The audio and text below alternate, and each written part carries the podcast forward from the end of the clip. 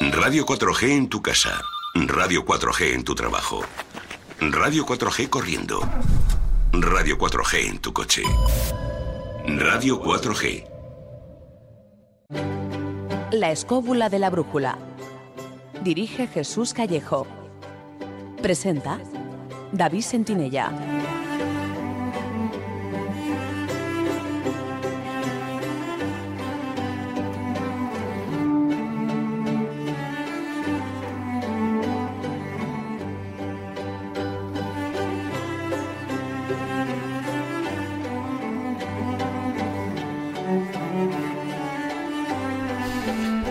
Buenas noches, ¿qué tal estáis amigos? Desde los estudios de Radio 4G FM en Madrid os damos la bienvenida a la primera edición de la Escóbula de la Brújula de este nuevo año 2016, que esperamos hayáis empezado con buen pie.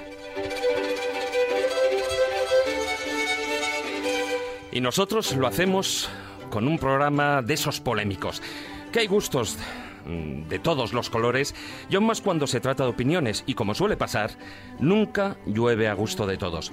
Porque no nos engañemos, dictadores los ha habido siempre. Y por desgracia, si no cambia la raza humana, siempre los habrá. De hecho, la prueba la tenemos en los dos últimos siglos, con sociedades más modernas, con un pasado del que aprender, y aún así han proliferado como setas los dictadores, tiranos y sátrapas por casi todo el mundo. Pero por encima de las páginas de terror que se han escrito con letras de sangre por sus acciones, de su egocentrismo, de su maldad, de su tiranía, de su inmoralidad y de muchas otras cosas que voy a obviar por no seguir enumerando, esta noche vamos a resaltar aquellas anécdotas y extravagancias que los han caracterizado.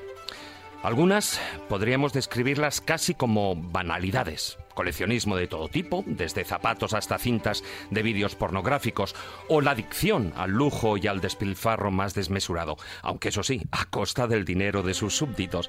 Otras extravagancias, sin embargo, alcanzan límites insospechados dentro de lo macabro, como el canibalismo por placer del que ha hecho gala más de un dictador. De todas esas extravagancias y curiosidades, y por supuesto también de su historia, hablaremos esta noche, especialmente a lo largo del filandón. Pero también tendremos secciones que irán acorde con el tema central. Contaremos con la sección del crononauta en la que Guillermo Díaz viajará hasta la segunda mitad del siglo XIX para conocer a la controvertida figura del mariscal paraguayo Francisco Solano López y su protagonismo en la Guerra de la Triple Alianza, o también conocida como Guerra de Paraguay. Con el zurrón del caminante nos iremos hasta las ruinas de la ermita de San Polo de Villa del Prado, en el término municipal de Aldea del Fresno. En la sección de Tumba en Tumba, Marta San Mamet nos hablará de los dictadores Batista y Trujillo, ambos enterrados, curiosamente, en cementerios de Madrid. Además, entraremos también en la Biblioteca de Alejandría para hablar con Miguel Pedrero sobre la publicación de su reciente libro Nos vemos en el cielo, escrito junto al periodista Carlos Fernández bajo el sello Palmira de la editorial La Esfera de los Libros. Y como no, finalizaremos el programa con los cuentos de Callejo y sus moralejas. Todo ello gracias al buen hacer de Víctor San Román, que nos acompañará a los mandos de la parte técnica. Ya sabéis que podéis enviar vuestros comentarios y preguntas durante el programa mediante tres vías a través de WhatsApp al número de Radio 4G, es el 636-689-184, os lo repito, 636-689-184. No olvidéis, como digo siempre, de poner vuestro nombre en el mensaje. También podéis hacerlo a través de nuestra página oficial de Facebook, en la escóbula de la brújula, o si preferís, en Twitter, a través de nuestro perfil arroba escobuleros. Y el hashtag de la edición de esta noche es almohadilla dictadores. Dicho esto, y sin más demora, nos subimos una noche más a nuestra particular escóbula voladora, dispuestos a conocer las inauditas extravagancias de los dictadores más abyectos y que desgraciadamente forman parte ya de la historia de la humanidad. Así que, queridos escobuleros, comenzamos. La escóbula de la brújula. Am for free press, fair elections, and equal rights for women. I can't say that.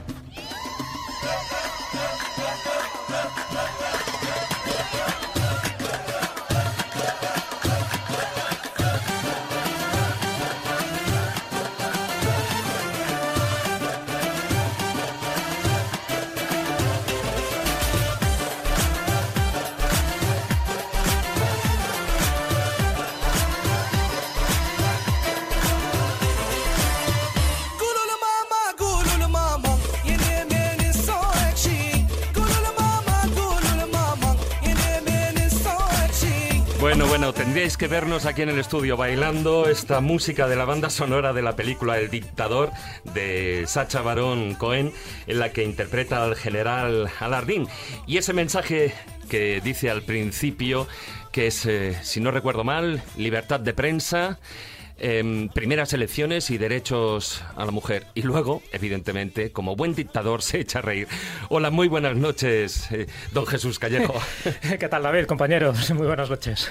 Pues sí, la verdad que es un buen ejemplo, ¿no? Esta película, sobre todo la parodia, ¿no? De lo que puede ser un, un dictador como en el caso de que este representa, ¿no? Sacha Baron, el famoso Borak, que, que cada película es más polémica que la otra. Lo que pasa es que en esta sí que fue gracioso porque toca los tópicos y, lo- y las cosas más rocambolescas de los dictadores. Yo creo que en parte, sobre todo con esa corte de mujeres y tal, se estaba basando en Gaddafi, porque tanto los vestidos que Y la llevaba... estética, la estética, por supuesto. Estaba claro que él se inspiró en varios dictadores, tanto de América como de, de Oriente, y claro, Gaddafi es uno de ellos, ¿no? Por lo menos yo reconocía ahí varias de esas posturitas. Pero bueno, no es la única película. Acuérdate también la del Gran Dictador, de Charles Chaplin, ¿no? Que también era una de esas películas claves, y por supuesto la de Woody Allen, la de Bananas, que también hace una parodia interesantísima, casi el preludio ese de, de menos samba y más trabajar, ¿no? Pero bueno, en el fondo lo que se está reflejando es ese tipo de dictador que ra- raya en lo estrambótico, en lo grotesco, en la estupidez, si no fuera porque detrás de cada dictador pues hay un cúmulo de muertes y de, de agravios ¿no? y de masacres, que es lo que hace que formen parte de esa historia negra de la, de la, de la historia de- del mundo. Pero si no fuera así, desde luego, serían personajes de cómic que solo les faltaría tener un gato negro a cada uno de ellos, acariciándolo y riéndose de Sí, forma sí, sarcástica mientras... No o alguno de Claro, estos, ¿no? mientras está a punto de apretar ese botón rojo que, que acaba con la humanidad. En el fondo es lo que persiguen prácticamente todos los dictadores. Por lo menos persiguen dos cosas y luego lo comentaremos. Una es perpetuarse en el poder como sea, por eso siempre ganan las elecciones con el 100% de los votantes. Y la otra es ese culto a la Y a personalidad. ver quién se atreve a llevar la contraria. Sí, no, hay, hay algunos que se la llevan a la contraria y forman parte de ese cielo de los opositores. Y luego pasa lo que pasa. Y luego pasa, lo que pasa. No, es lo que tiene oponerse a un dictador, que no vives para contarlo. No, no, yo por si acaso, yo no opino. Hola, muy buenas noches, don Carlos Canales. Hola, Jesús ha dado en uno de los puntos esenciales. Es decir, se creen héroes de cómic, pero ¿sabéis que hay uno que lo hizo? Sí, Evan ahí, el, el- el dictador de Togo, se creó un cómic que era, el protagonista. Y era obligatorio que lo leían en los colegios y encima lo vendía. Y los relojes tenían siempre su imagen, los vendía 20 dólares, que iba para él. Bueno, realmente hay dos cosas interesantes sobre lo que acaba de contar Jesús que forman parte de la, de la estructura esencial de los dictadores. Es decir, primero, nosotros vamos a hablar hoy de excentricidades de dictadores.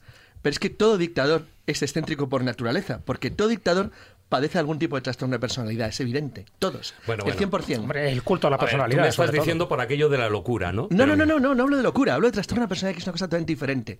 O sea, no es necesariamente una enfermedad mental, pero está claro que les pasa algo, no son gente normal, porque si no, no estarían tan obsesionados en, en destinar su vida al fracaso. No hay ningún dictador que haya tenido éxito en su vida. Ni siquiera Franco, que es de los pocos que murió en la cama y tranquilo. Pero ni aun así. Es decir, no lo logran nunca. Es decir, Pero ¿para qué eso construir? era, era por el brazo de Santa Teresa. No, pero ahora hablamos de eso, habla- hablaremos si es excentricidad o no. Pero fíjate curioso, ¿por qué construirte estatuas gigantescas que van a derribarte? ¿Por qué llenar todo de efigies que van a quemar? Si todo el mundo sabe que ese es el destino inevitable de lo que te va a No, ocurrir. he ahí el problema. El problema es que piensan que no. Bueno, y Piensa que va a ser la excepción, que ese ahora es el que has tema dicho lo de los, eh, lo de, bueno, que yo he dicho el tema de la locura o no locura y me he recordado un chiste, por eso he dicho, dice uno de los opositores le dice a un dictador, ¿no? Señor, usted ha enloquecido de poder. Y el dictador le contesta, claro que sí. E ¿Has intentado enloquecer sin poder? Es aburrido, nadie te hace caso.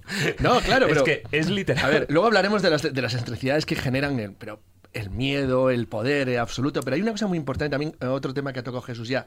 Y es que, aunque nos parezca de broma, detrás de todo este tipo de dictadores excéntricos, taraos, absolutamente piraos, hay un montón de gente que les apoya de verdad. O sea, cuidadín con eso. Es decir, hay un montón de gente que les apoya de verdad. No solamente, no todo el mundo está sometido y en contra. Si no, no aguantarían ni un minuto. Luego hablamos de las razones o no. Sí, sí, no, desde luego dejar que presente a Maese, don Juan Ignacio Cuesta. Muy buenas noches. Hola. Porque hoy, como estamos diciendo, eh, te veo parco en palabras, ¿eh? eso lo voy a solucionar yo rápido. que parco en palabras. si no me has dejado Hola. todavía. No, no. Me refiero a que, eh, como estamos apuntando todas esas extravagancias y, y lo que es considerado como dictador, porque una cosa es un dictador porque él mismo se coloca en el sitio y al que no podríamos considerar un dictador sería el que es elegido por votos, por unas elecciones. Bueno, eh, a veces hay eh, personajes que son elegidos por muchísimos votos de la gente y luego se comportan como dictadores. No olvidemos que hay muchos casos en la historia Claro de sí. gente que ha sido apoyada por sus masacraos. El caso, por ejemplo, en España de Fernando VII es un caso muy concreto, aunque no sería un dictador en, eh, digamos, en senso estricto, pero sin embargo, él eh, arremete contra los que le apoyan. O sea, es algo así. El caso de Hitler, que le apoya todo el pueblo Hugo alemán. Chávez. eh, todo el Hugo pueblo Chávez alemán. pasó lo mismo, ¿no? Pero eso no tiene que ver nada. Pero Eh, fijaros, perdón, un detalle. Eh, Es que hay un tema muy importante. Fijaos que, como vamos a hablar de excentricidades, los, los más peligrosos, los más fríos, los que menos excentricidades a, me- a lo mejor desde el punto de vista risible tienen, son los que forman parte de productos, son producto de juntas militares o grupos. Los que encabezan grupos po- poderosos y peligrosos. Esos no suelen ser tan grotescos como los que vamos a contar. Y dan mucho más miedo. Hablo de Pinochet, por ejemplo, Videla. Es decir, los que forman parte de grupos Es que muy... esos no tenían sentido Es del otra humor. cosa. Bueno, Exacto, la Junta Militar de. Birmania ahora. Claro, exacto. eso- Esos no... Esos no... No Es tiene que- sentido del humor. Es que yo creo que, eh, hombre, teniendo en cuenta la hora se puede decir algunas barbaridades. Hay algo que hay detrás de un dictador que es eh, un tipo de frases muy concretas que, mm, que de alguna manera revelan un poquito la esencia de su pensamiento. Por ejemplo, yo he oído muchísimas personas a mi alrededor que decían algo así como prefiero que me recuerdes como un hijo de puta que como un gilipollas. Entonces, la gente que piensa así, si llega a pillar poder, Peligrosas, sí. es peligrosísima. Es peligrosísima porque está claro que es que son psicópatas, no tienen empatía Pero con el los problema demás está- y no tienen capacidad ninguna de poder entender que los demás también sufren. Y que pierden el contacto con la realidad, ¿eh? Claro.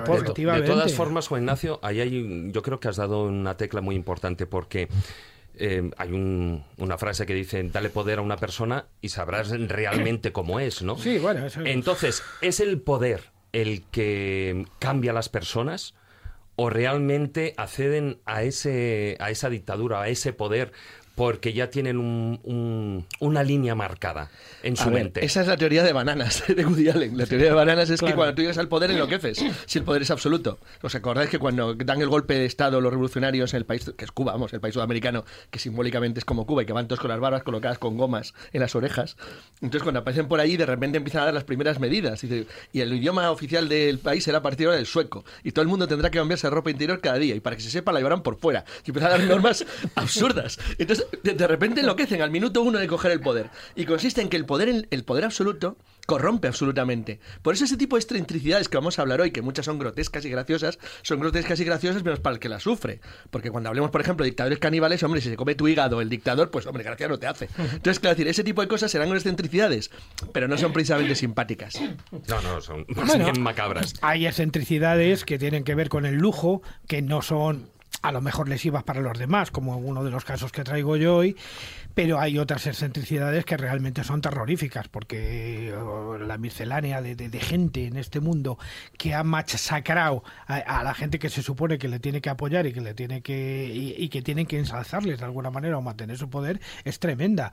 Ahí tenemos eh, muchísimos casos, o sea, está clarísimo que hay gente que el viva las cadenas lo lleva prácticamente como vamos, como como norma, ¿no? Claro, lo que no significa que un dictador psicópata, brutal y asesino no pueda tener gracia en un momento dado alguna frase. Estaba pensando, por ejemplo, en la de Liz. Deberías venir a Uganda si quieres conocer un hombre de verdad, que le dijo Idi Amin a la reina de Inglaterra. Bueno, pues esta demuestra que está como una cabra, pero sí, pero puede tener hasta gracia. ¿Sabes que él se autotitulaba El señor de las bestias de la tierra y de los peces del mar, conquistador del imperio británico, mariscal de campo, doctor, rey de Escocia y presidente vitalicio? Era sus Y, enamorado de, de la reina de Inglaterra. Bueno, él quería casarse con una oriental, entonces eh, como le rechazó, pues rompió, no prohibía Claro. entrar a cualquier asiático en el país. Rompió los- los- las relaciones con todo país al este de Suez. Entonces, bueno, son las locuras, pero bueno. De todas maneras, antes habéis metido entre la nómina de dictadores excéntricos por, por- por- por algunas características a, a Francisco Franco. Francisco Hombre, Franco- dormía con la mano de Santa Teresa. Sí, pero Francisco Franco es un dictador atípico porque realmente él llega ahí de alguna manera por casualidad. Tú lo sabes perfectamente. Y llega porque la casualidad de que se le van cayendo, digamos, Aviones, sí. los, los amigos por el camino, ¿no? Van, van muriendo Eh, los eh, generales. Sí, esa es una manera de decirlo, sí. que se lo digan al general Mola. No, pero mira, O a un dato- Sanjurjo. o a Sanjurjo. Un dato curioso, ahora que ha dicho, ya ha mencionado Carlos a Idi Amin. Fijaros un poco también relacionado con el poder, desde mi punto de vista, ¿no? Eh, Idi Amin cuando, cuando llega al poder es una persona respetable, es una, una persona querida, es una persona que piensa que va a regenerar un poco, pues bueno, pues un, un Estado africano que estaba en la Pues eso de la teoría bananas, ¿por qué les pasa? Claro. Entonces, el poder, lo que decía Lord Acton, el poder corrompe y el poder absoluto corrompe absolutamente. Es decir, muchas de estas personas que llegan a dictadores, cuando ya se consideran que son los reyes del mundo, que piensan que tienen una especie como de don divino, ¿no? que han sido elegidos por, por Alá o por, por Dios. Esta gente, a partir de ahí, que es lo que les pasaba a los emperadores romanos, por otra parte, pierden ese contacto con la realidad, hay un culto a la personalidad, ellos se asocian directamente a lo que más cree el pueblo, es decir, se deifican y por eso hacen cantidad de estatuas y ocurre una cosa muy curiosa, yo eso creo que es muy importante decirlo desde el primer momento. Cuidado, los dictadores no son de derechas ni de izquierdas, porque el poder corrompe absolutamente, tanto a la extrema derecha como a la extrema izquierda, porque el que llega a ser dictador le da igual el pueblo, es decir, automáticamente empieza a servirse del pueblo, de ahí que empiecen a coleccionar objetos de lo más variopintos, que sean unos mujeriegos, es decir, que tengan el derecho de pernada, que empiecen a tener millones y millones de dólares o de euros a sabiendas que incluso su pueblo está pasando hambre. Es decir, este tipo de cosas que forma parte de un paranoico, no son paranoicos desde el primer momento, son paranoicos desde el momento que se aupan al poder y se dan cuenta que pueden hacer lo que les dé la gana. Y no solo lo que les dé la gana en su país, sino que encima tienen el apoyo de otros presidentes europeos. El caso, por ejemplo, de Bocasa con Giscard, Giscard d'Estaing es clamoroso. O sea, Bocasa nunca hubiera sido el Napoleón negro, nunca hubiera tenido esa investidura, esa coronación absurda y de, de- de- en fin, de, de chiste, si no es porque el gobierno francés en aquel momento la apoya. ¿Y por qué la apoya? Por intereses, por intereses Claro, eso económicos. les lleva, por ejemplo, como estamos hablando de Por excentricidad- intereses se están apoyando al coreano, Claro, los, pero, los pero, chinos. pero como, como hablamos de excentricidades, ese es el caso clásico de, por ejemplo, claro, como has citado a Bocasa, Bocasa, por ejemplo, era un ignorante profundo. Bocasa era un, llamamos un pringao. Era un pringao al que, el, gobierno francés le intentaba mantener allí porque le interesaba Centroáfrica por miles de cuestiones de carácter, como podéis imaginar, económico. Entonces no vacilaron, en como en realidad a los franceses les importaba un bledo lo que le pasaba al pueblo de Centroáfrica, en colocar un verdadero tarao eh, al frente del país con una especie de europel fantasioso y absurdo que él se llega a creer. Hay un momento que Bocasa, por ejemplo, Bocasa, como era un ignorante profundo, odiaba a los matemáticos. Pues sabían más que él, o sea, no sabían ni sumar Bueno, prácticamente. todo el mundo sabía más que él. Claro, entonces, pero como digamos, entonces descubrió que había un matemático en, en Camerún respetable. Entonces ordenó que lo mataran y se lo comió. Entonces, pues claro, ese es el caso perfecto de hasta qué extremo llegas cuando estás como una Es cabra. que Giscard d'Estaing llegó a comer carne humana. Es decir, Sí, un porque se la sirvieron en la, en la, en la- en la Claro, lo coronación, claro. dice, dice, ¿qué te ha parecido la comida? Y, Bocasa- y el otro dice, pues bien, me ha parecido bien. Dice, ¿sabes que has comido carne humana? Y Bocasa dice, dice, la carne humana es, es tan salada como la de leopardo. O sea, decía unas estupideces continuas. Pero el problema no es que dijera estupideces, en el fondo era un descerebrado, es que la aplaudían. Y no sus súbditos, que no les quedaba más remedio porque si querían Estaban llegar a los maleados 50 ahí. años. Era ¿A los demás 50? Gobierno. ¿Quieres decir a los 20? Sí, bueno, digo los 50, su- sus ministros. Ordenó matar a un centenar de estudiantes porque no supusieron un uniforme que diseñó para ellos. Claro, solo eh, la ceremonia de coronación de Bocasa, que sabes además es muy curioso, ¿no? Porque él eh, obligó a ver la película de Napoleón de Sacha Gritti para que todo el mundo supiera cómo era una, una coronación, porque él no sabía. Bueno, él era francófono y lo más que sabía era algunas referencias en la historia de, de Napoleón. Por supuesto, si hubiera sabido algo de Gengis Khan, se hubiera coronado como Gengis Khan. Entonces, como la única película que él conocía de Napoleón la de, Sacha Guitry, pues o- obligó a cada uno de ellos a que la vieran y luego lo reprodujo exactamente como era la coronación, poniéndose en la misma la corona, igual que hizo Napoleón en el año 1804. O sea, es decir, que este tipo de estupideces solo es permisible a uno que le apoyan gente que realmente mantienen el poder. En este caso estamos hablando de Francia. Luego, si queréis, hablamos de todas las dictaduras que apoyó Estados Unidos y que sigue apoyando. Además, una dictadura que supuso, hay una coronación, mejor dicho, Una fortuna. que, que supuso un 22 tercio, millones. un tercio de- del, del Producto Interior Bruto Claro, del país. Bueno, pues un tercio como pudo haber supuesto la mitad, le daba exactamente igual. La gente muriéndose de hambre. Es que fijaros que hay un tipo en concreto de dictador que es curioso, además, para un estudio, ¿verdad, Carlos? Que sería el, el caudillo. El caudillo como La dictador. palabra caudillo es importante. Es que habéis sacado a Gengis Khan. Solo hay dos que se han puesto el nombre caudillo en el siglo XX. Chiang Kai-shek y Franco, los dos se pusieron caudillo. Bueno, creo que Trujillo estuvo por ahí. me Bueno, Trujillo también. Bueno, también- tenía todos los. Ahora hablamos de Trujillo, los tenía, títulos, tenía, todas las taras de los Pero dictadores. no olvidemos la etimología. Caudillo es el- el es el que dirige bananero. a su pueblo. Es el que dirige a su pueblo, porque habéis mentado a Gengis Khan, que era un auténtico caudillo de su pueblo, ¿no? De alguna manera. Sí, pero eso no sería dictador, Pero- sería otra historia. Sí, pero actúa como tal. Para que.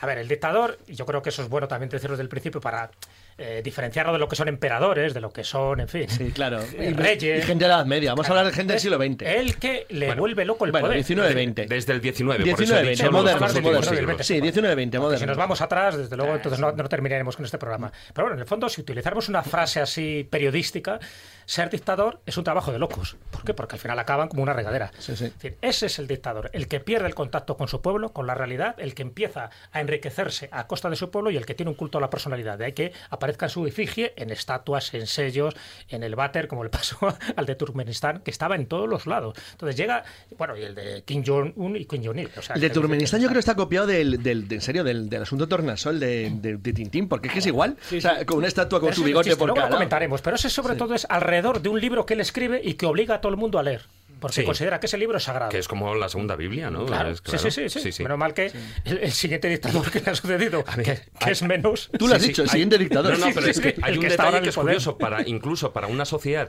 que en gran parte no sabía todavía leer por las circunstancias Sí. que les ta- estaba tocando vivir, resulta que si no se sabían el libro de memoria, no podían tener el carnet de conducir. No, no, no, sí, sí, sí, eso está claro. Bueno, luego comentaremos si queréis, entramos más detalles, pero es que ese libro es increíble porque es un solo libro el que escribe, mm, obligada a lectura. Hay que, para eso, lo que tú dices, para sacar el carnet de conducir o incluso para ser funcionario o para saber química o para. ¿Sabes a qué me recuerda mucho? Al, al César del planeta de los simios, que todos tenían que conocerse toda la vida y obra de las leyes. Y, sí, y luego se da la contraparte de Kim Jong-un, Sí. que escribe 1500 libros en tres años. Los, los de Corea Norte merecerían un programa porque son esos unos cracks. joder. Este por lo menos escribió uno. eso, es- eso es nivel, lo de De Corea del Norte todas, es nivel. de todas formas, bueno, todo esto sirve de, de introducción y antes de que, bueno, demos paso a las secciones, que va a ser en breve, y que, y que bueno, ha- hablemos luego ya en el filandón detenidamente de, de los diferentes casos, desgraciadamente muchos casos que ha habido.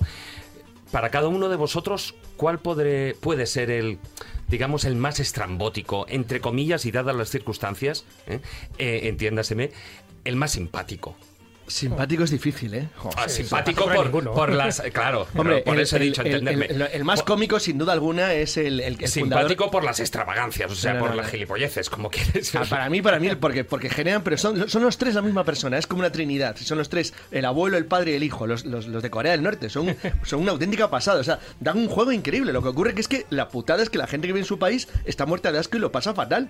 Pero si tú lo ves desde fuera, no te lo crees. Y dices, bueno, esto es, es que esto no puede ser en serio. Esto tiene que ir de broma necesariamente, pero es que son así. Bueno, las últimas pruebas que han hecho no es que sean muy de broma, ¿no? Pero ¿sabes que Con había adivinado? un- que, ¿Sabéis que un periódico, un periódico de estos satíricos, el Mundo Today, había anunciado antes de la explosión el, el presidente de Corea, es decir, Kim Jong- Jong-un, se, se quiere para regalo una bomba de hidrógeno a los Reyes Magos? O sea, fíjate lo que ocurre. Es decir, es que a veces en lo grotesco se mezcla con una realidad siniestra en esta gente. Hombre, yo creo que más que realidad, lo previsible. Y en Sí, el pero caso, lo y en el es caso de terrible, Corea ¿eh? del Norte es, terrible, previsible. Pero, pero es terrible. O sea, Jesús- porque cuando la gente habla las, las excentricidades de Corea del Norte, pues sí, ha quemado a, su- a una gente con lanzallamas y ha echado a los perros a su tío. Es Dices, bueno, qué barbaridad. Hay un momento que, aunque es una salvajada brutal, hasta te ríes de, pero qué tarado. Es pero luego, en cambio, el problema es que la gente dentro lo sufre. Mira, para mí yo creo que si hablamos de dictadores estrambóticos y grotescos, ¿eh? y específico bien estrambóticos y grotescos, hay tres que se llevan la palma. Eh, Niyazot, el de Turkmenistán, Sí, que Turkmenistán. comentaremos, es menos conocido, pero desde luego no tiene desperdicio. Bokassa, que también hemos eh, comentado y no tiene desperdicio. Y por supuesto, Kim Jong-un, que le está ahora ganando Kim Jong-il. Es decir, estos son dictadores estrambóticos y grotescos. ¿En qué sentido?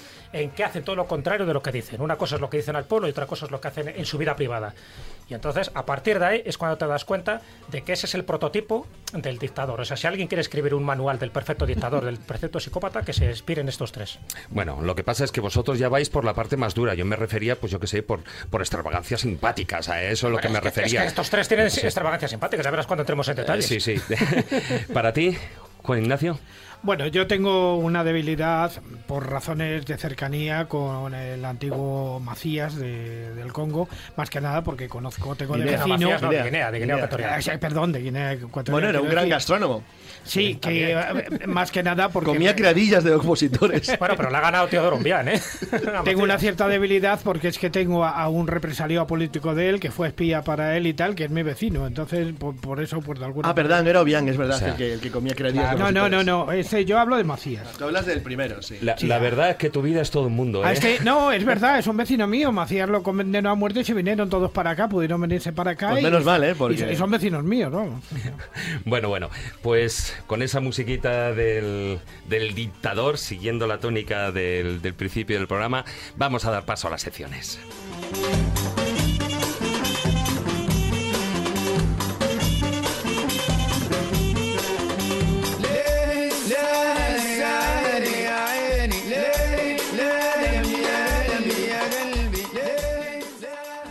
Si quieres viajar a lugares con historia y sumergirte en los grandes misterios de nuestro mundo, La Escóbula de la Brújula, en Radio 4G. El crononauta.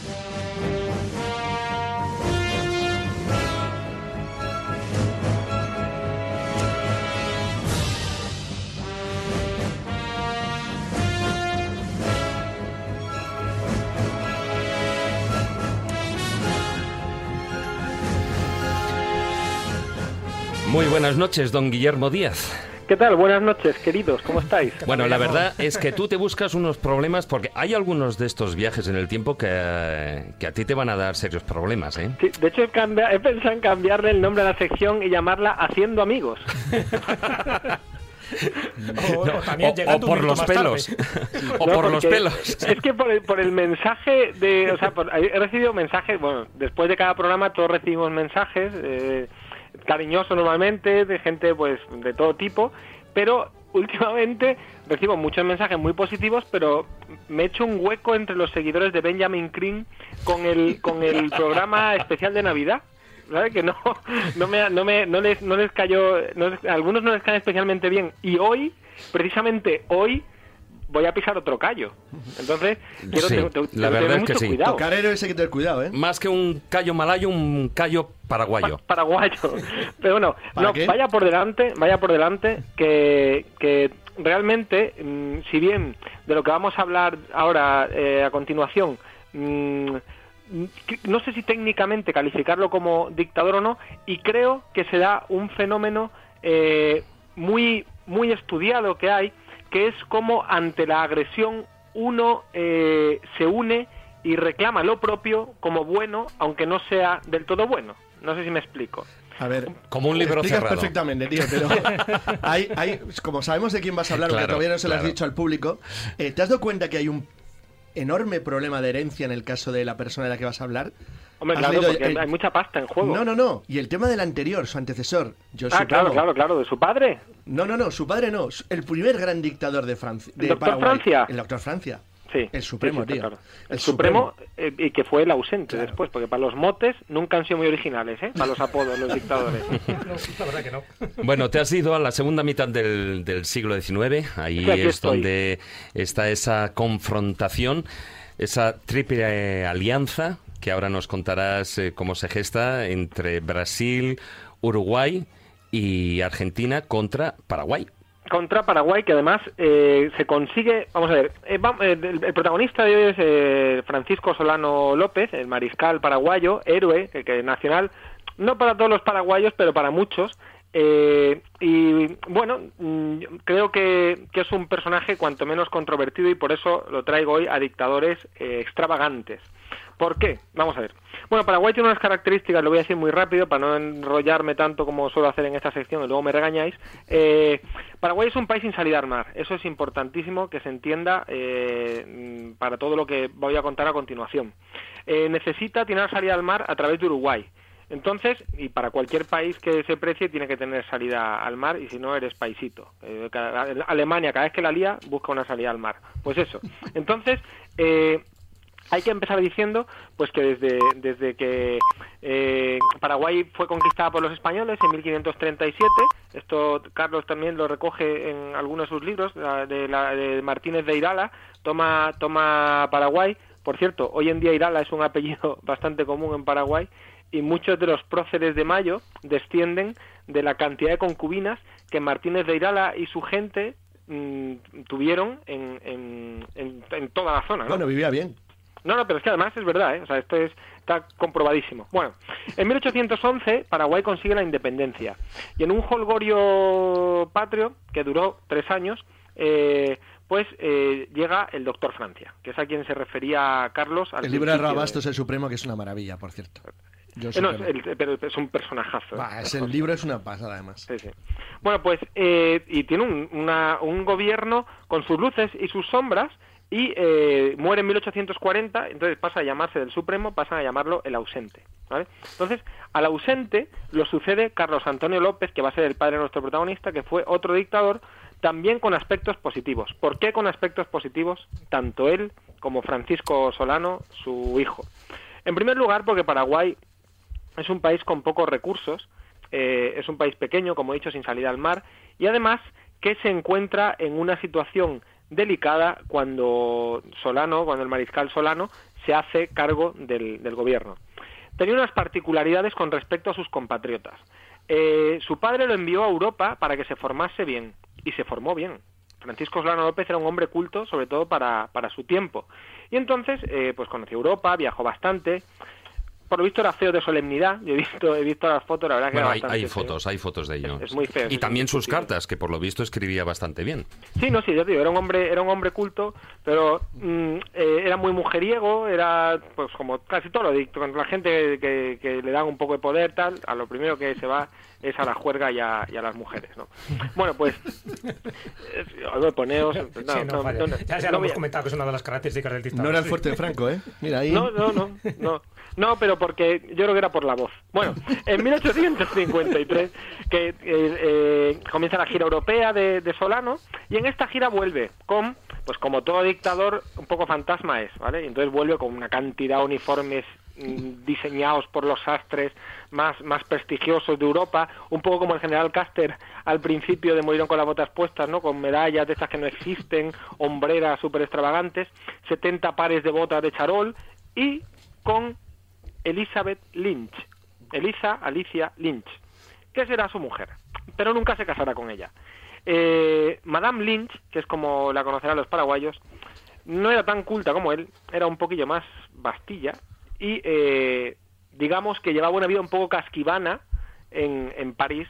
Había, eh, se había separado de un, de, un, de un miembro del ejército de Francia, de un oficial de, de rango medio, y bueno, eh, se da cuenta de que hay un tal mm, Solano gastando una pasta en París, gastando a manos llenas, porque la verdad es que eran bastante pródigos, y eh, dice, jo, este para mí. Y entonces, pues se va por Solano y se queda embarazada prácticamente, bueno, prácticamente no, que el niño cuando nace, nada más llegar de vuelta a Paraguay en, en, en 1855, tiene el niño, nada más aterrizar el, el, el, el- el avión, digo yo, el barco. Entonces, eh, eh, llegan a, a Paraguay, le organizan un desfile de bienvenida y ya al padre Solano no le hace especial gracia la chica que, que acompaña a su hijo. Es más, eh, ellos llegan en el 55, mm, Solano padre murió en el, en el, en el, perdón, Carlos Antonio López, que es el padre de, de Solano López, Sí. murió en el 62 prácticamente sin hablar a Madame Lynch, ¿eh? o sea que no, no le hacía mucha gracia. Y a la, a la alta aristocracia, porque todo esto era gente bastante pijilla en la zona, eh, tampoco les hace gracia eh, Madame Lynch. Pues bien, a la muerte de su padre, eh, Francisco Solano empieza eh, una serie de reformas en su país con claroscuros. ¿Vale? Claroscuros, ¿por qué? Porque como todo dictador que se precie, lo primero que hace es una purga de la gente que no que no le aplaude bien cuando pasa y hace una limpieza importante.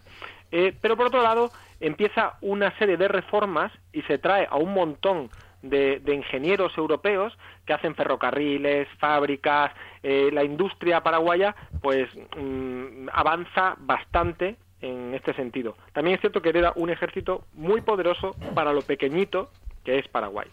Crea un modelo autónomo de desarrollo, ¿no? Totalmente, Lo totalmente. cual, lo cual ahí empieza yo creo que el germen ¿no? de las envidias de los países vecinos. No, es que los, eh, se sienten amenazados por, Hombre, por un tipo así. A ver, tienes eh, astilleros, fábricas metalúrgicas, ferrocarriles, líneas telegráficas y los demás no lo tenían. Pues, Sí, algo pero pasa. ocurre una cosa también, ¿eh? La historia nos ha dejado claro que estos modelos tan autónomos realmente son autónomos a corto plazo y enseguida necesitan expandirse. Claro. O sea, es no y Le pasaba a Paraguay que te- tenía que salir al mar como Claro, fuera. si tienes Y astilleros eso le mar, significa ¿qué- las dos costas, la de Argentina a un lado, la de Brasil al otro y lo de Uruguay al final. Eh, exacto. Y además, en esta, en esta situación es que Brasil y Argentina además ya tenían sus tensiones con Uruguay, que era un país un poco artificioso que sostenían entre todos en aquel entonces y que tanto Brasil como Argentina lo querían ahí en medio porque les servía como protección a Brasil de Argentina y viceversa. Y, eh, y, y- y- por otro lado, Paraguay también quería una buena relación con Uruguay porque, como bien decís, era su única salida al mar. ¿Eso qué ocurre? Pues esto empiezan además, en, todo, en, entre, esta, entre este guirigay geopolítico, eh, surgen los dos grandes partidos de la zona que son los colorados y los blancos. Los colorados, que eran el partido político de los europeos urbanitas, y los blancos, que eran más formados pues por indígenas tiene una particularidad eh, el caso de, de, de, algunos de estos países, que es que las revoluciones vienen por parte de los criollos, de los descendientes de los europeos, no vienen por parte de los indígenas en muchos casos, que es algo mm, muy particular de, de esta zona. ¿no? Pero bueno, mm, ¿qué ocurre? Que durante una serie de disputas, eh, mm, lo- un grupo de rebeldes argentinos de los Colorados invaden Uruguay para derrocar al gobierno de los blancos que hay, ¿no? Los blancos que eran los indígenas, como he dicho antes. Y Uruguay pide ayuda a López, que era del Partido Blanco. Entonces, López eh, mm, dice que había mediado previamente, tuvo una medió eh, con éxito en, en- entre una disputa entre Argentina y, y- y Y Uruguay. Eh, pues co- consiguió mediar con éxito. Y entonces él eh, eh, se ofrece como, como mediador ante, eh, o sea, cuando le pide ayuda eh, Uruguay ante la invasión de los argentinos, pues López en plan, aquí, oye, si queréis un mediador, aquí estoy yo otra vez, que ya lo hice muy bien, mm, bueno, si queréis contar conmigo. Bueno, en ese caso más que un mediador fue un, un- aparentemente un protector.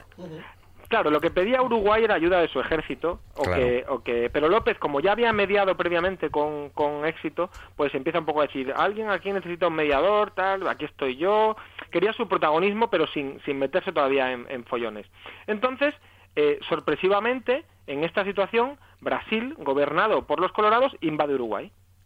Y entonces Brasil derroca al gobierno uruguayo y, y lo y lo y, y lo pone un, eh, lo pone un gobierno satélite suyo no entonces pone en peligro el acceso al mar de Paraguay. Esto a grandes rasgos. Qué ocurre pues que López primero la verdad es que fue bastante torpe porque perdió una oportunidad de oro para liderar una unión entre los blancos de Uruguay y Argentina ahora ya derrotados y eh, por otro lado parece ser que la influencia de Madame Lynch es nefasta que ve la oportunidad de que su pareja, su amante, eh, se convierta en un personaje mucho más influyente en la zona.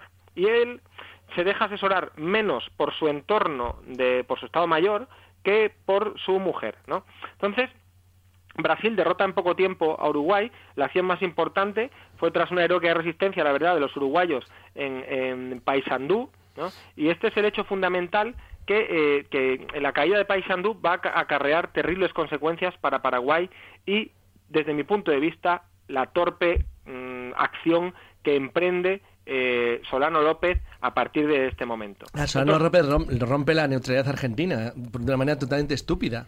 Claro, Cuando no, tiene que- ningún sentido. Es una torpeza lo que hace, porque él lo que hace es, tras varios intentos fallidos por mar, porque lo intenta, pero no tiene barco suficiente, una flota pequeña todavía, Solano López ordena atacar el, el Mato Grosso brasileño. Y hacen una incursión, No. la verdad, mm, a sangre y fuego. ¿eh? Lo que pasa es que en aquella época él lo que hace es proteger el Mato Grosso, porque Mato Grosso... en Él lo aquel- considera suyo, sí, eso está en duda, En sí. aquel momento todavía no es brasileño. Es bueno, uno es de los brasileño, pero él lo en- considera, es una cosa en disputa. El problema es que consiste, que él se mete de una manera, de lo- como, como que mamá cometiendo un error tras otro, acaba consiguiendo que todo lo que le rodea sea enemigo suyo. Eh, exacto, exacto, que es, es la gran paradoja que se da con él. Pero eso es que si tú te pones a pegar de patadas a un gigante tienes un problema, pero si le pegas a patadas a, a dos, ya tienes un problema gordo. Y si le pegas a que si le tres, Si le pegas a tres, es una triple alianza. ya tienes un problema gordo. Claro, es que el problema, pero es que no es a dos, porque luego se va y le pega una patada a Uruguay que Sí, ya a es los colorado. tres. Están tres contra él. Entonces al final... y porque no uno. tenía más países, menos mal que no era Suiza, no, o sea, el tío, el tío la, el tío la lía eh, gorda porque es muy torpe, la verdad es que es torpe porque ya ataca el Mato Grosso, un poco porque lo reivindica, uno de los regalos que le traen sus hombres del Mato Grosso es un collar de orejas, por cierto, hablando de Sí, por alguna, Pero- alguna, alguna extravagancia, ¿no? Y luego, eh, eh, lo que dice, le pide paso a Bartolomé Mitre, eh, eh, que era el presidente de Argentina, y le dice, oye, déjame pasar hacia Uruguay, que voy a ayudar a mis aliados blancos uruguayos, y, y entonces Mitre le dice que no, que él es neutral y que no le deja pasar. Y no tiene otra cosa mejor, Solano López, que atacar a Argentina. Hombre, lo que pasa es que la neutralidad de Mitre en esos momentos es muy cuestionada. Sí, pero no- es cierto que no está entrando en el Sí, pero la verdad es que atraviesa misiones de parte a parte. Claro, claro. Entonces, y este se mete a lo bestia. Entonces, Solano López logra eso, que los tres países que se estaban matando entre ellos hacía nada, e incluso él llegó a mediar entre ellos, se vuelven contra él. Y nada más que en población son 13 millones de habitantes contra medio millón. Y por cierto, medio millón que sabía combatir, ¿eh? Porque es la guerra más sangrienta de América del Sur. No, es la guerra más sangrienta del siglo XIX en el mundo. Es que es no una hay nada barbaridad. igual. No hay nada Una igual. barbaridad. Que matan a prácticamente 9 de cada 10. O sea, así. que murieron 50.000 personas, ¿no? 50.000, ¿no? 480.000. Matan a, Bueno, 9 de cada 50.000. 10 paraguayos, ¿no? Prácticamente.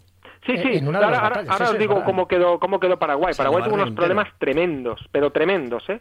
O sea, mm, el, el Tratado de la Triple Alianza, que firman eh, las tres, o sea, tanto Uruguay, Argentina como Brasil, en su artículo 7 dejan claro, aunque luego en la práctica no fue así, porque fue un genocidio, con, con todas las letras, eh, eh, ellos mm, acuerdan que hay que derrocar a, a Solano López, ¿no? Entonces, eh, Solano López lo sabe además, porque claro, sa- sabe de la existencia del tratado y dice, joder, dice, la, la que me he metido ahora. Dice, aquí no se rinde nadie. Y establece una estrategia de trincheras bastante novedosa y que, eh, bueno, mm, se, se planta en lo que tendría que haber sido una guerra defensiva, pero una vez más se vuelve a equivocar. ¿Y qué hace? Lanza un ataque total que él va a creer que va a ser el definitivo. Y lanza a prácticamente todo su ejército, teniendo en cuenta que Paraguay tenía medio millón de habitantes y un ejército de unos 50.000 efectivos. Y lanza a 37.000 en un ataque total en el que él cree que va a vencer a los ejércitos de Brasil, eh, Argentina y Uruguay.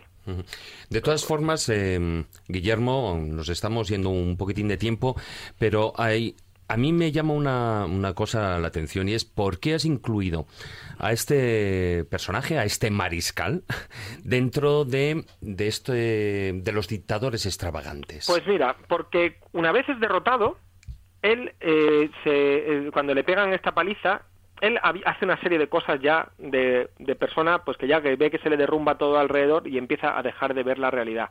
Algo que si hacéis un poco de memoria le ha pasado a muchos de los, de los derrotados, ¿no? Que pone más que ver el hundimiento. Entonces, eh, en este caso, Solano López lo que le ocurre es que, aparte de, liarse con una mujer mm, tanto llamativa eh, y venirse con sus uniformes estrambóticos y sus botas de charol y, sus movidas, cuando él huye a la selva porque ya invaden la Triple Alianza, invade eh, Uruguay, él Paraguay. Paraguay. eh, perdón, Paraguay, él se niega a rendirse, empieza a, a reclutar niños de 11 años, re- rebaja la edad de reclutamiento hasta los 11 años y re- recluta hombres también más allá de los 60, tengamos en cuenta que estamos hablando del siglo XIX, que no son los 60 años de ahora, y además eje- empieza a ejecutar como un loco a todo el mundo que no cumple con su deber. Coloca espías en todo el ejército, manda matar a sus hermanos y cuñados, a Claro, ministros. supuestamente porque estaban conspirando contra él. Sí, pero es Hombre, que la lista, una- de, la lista conspiradores era brutal. O sea, él, lo que ya empiezan a conspirar contra él porque él tiene que rendirse. O se rinde o, o acaban con su país. Y precisamente es esa, esa, ese cerrazón en no rendirse lo que lo que le lo que le, le- le lleva a, a ejecutar a todo al, al cuerpo diplomático que había en Paraguay prácticamente se lo carga entero a los 200 representantes diplomáticos que había pero además eh, eh, mm, cuando él huye a la selva ya cuando ya está al borde de la derrota eh, mm, huye a la selva y sabéis lo que lleva en su en su huida lleva vinos de lujo buenas comidas un piano Un piano. Un Madre piano. Eso en la mochila no lo llevaba. pero No. por la selva que Yo, no es eh, una forma Yo o sea, con lo del vino piano. estoy de acuerdo. Lo del piano. Claro, es luego, eh, ya. joyas, se llevan todas las joyas, las ropas de lujo, van haciendo fiestas allá por donde van. Su mujer, eh, la Madame Lynch, se niega a reconocer que se, les está hundiendo toda la buena vida que llevaban alrededor y montaban eh, fiestas en, en la derrota más absoluta. Y yo creo que entran en una espiral surrealista. Y ya digo, me da es el caso de Solano López yo no yo lo tengo más en contra que a favor, pero entiendo que es una pena porque es una oportunidad perdida de un tipo que tenía muy claro al principio lo que hacer con un país, lo que podía haber hecho con Paraguay, podía haber convertido Paraguay en algo magnífico y por su cerrazón y, y no rendirse, a veces hay que saber rendirse para que tu país no te, no te, no te- o tu ciudad, como la, la caso- el, el caso de la gran independencia con Palafox metido en, en- en Zaragoza, ¿no? Pues, pues saber rendirte mm, muchas veces es mejor que dejar que aniquilen a todo el mundo. ¿Sabéis qué récord y por qué también es extravagante eh, Solano López? Solo hay dos dictadores, dos gobernantes que intentan invadir a sus vecinos y tienen tantas bajas. Solo en toda la historia se dan dos casos. Uno es Solano López, que pierde a más de 200.000 hombres. Tengamos en cuenta que la población de Paraguay era de 500.000. ¿eh? Sí. Y eh, el otro es Saddam Hussein, que perdió a 470.000 sin conquistar nada tampoco.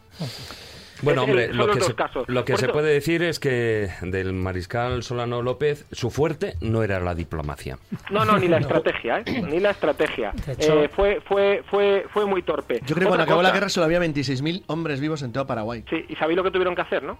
Sí, la ley de vientre libre. recurrir la, a la poligamia porque si no no podía repoblar, eh, Paraguay. Fue terrible, Al terrible. final, una guerra que tenía que durar unos meses duró cinco años, pero en el siglo XX, en Paraguay, hubo otro dictador que le hizo bueno a Solano López, que es Stroessner. Hombre, hombre. Lo que pasa es que no, no, no perdió de forma tan aplastante en, en una guerra. También hay que poner muchos peros a la actitud de Brasil y de Argentina es una actitud completamente impía. Solo yo, leyendo sobre este tema estos días, la muerte de Solano López muy aparatosa, una muerte muy aparatosa, corriendo por un lago con una lanza en el vientre, pegándole tiros, persiguiéndolo, o sea, es una muerte muy aparatosa, la mata un- al final un, un granadero brasileño, pero es una muerte muy, muy, muy dura, hacen que Madame Lynch cabe la tumba, ella, tanto de Solano López como de un hijo Sí. de ella, ella tuvo siete, pues de uno de sus hijos. O sea, es un final muy estrambótico, muy aparatoso, muy ruin por parte de los vencedores de esta guerra y eh, yo creo que Solano López mm, fue extravagante en vida y fue extravagante en muerte también. Que por cierto, que ya esto se lo aconsejo a los oyentes, que miren los, los pleitos que hay de, de sus herederos, que al final Madame Lynch, que se largó con una pasta gansa a Europa, eh, todavía hay gente que reclama el dinero de, de, de Solano López por ahí, todavía Bueno, quedan, todavía quedan mm, En un fin, pleito. Cosas que pendiente. pasan, de pleitos ya sabes tú. De todas formas, a ti te voy a poner un pleito por aquello de pasarte del tiempo, pero bueno. Oye, no os olvidéis de Papá Doc, ¿eh? Hoy, que es mi Ah, invitado luego- luego hablamos de él. Luego- vale. Luego lo hablamos. Vale, Después, vale, vale, vale, que después es de hacerte un poquitín de favorito. vudú. Perfecto, ¿Vale? perfecto. un abrazo muy fuerte. Un abrazo a todos. Un hasta abrazo, luego. hasta luego. Adiós, adiós.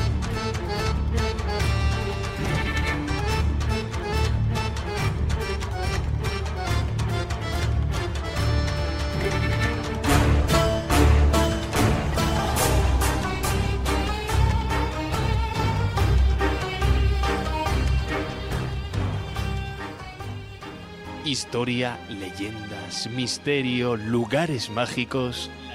La escóbula de la brújula.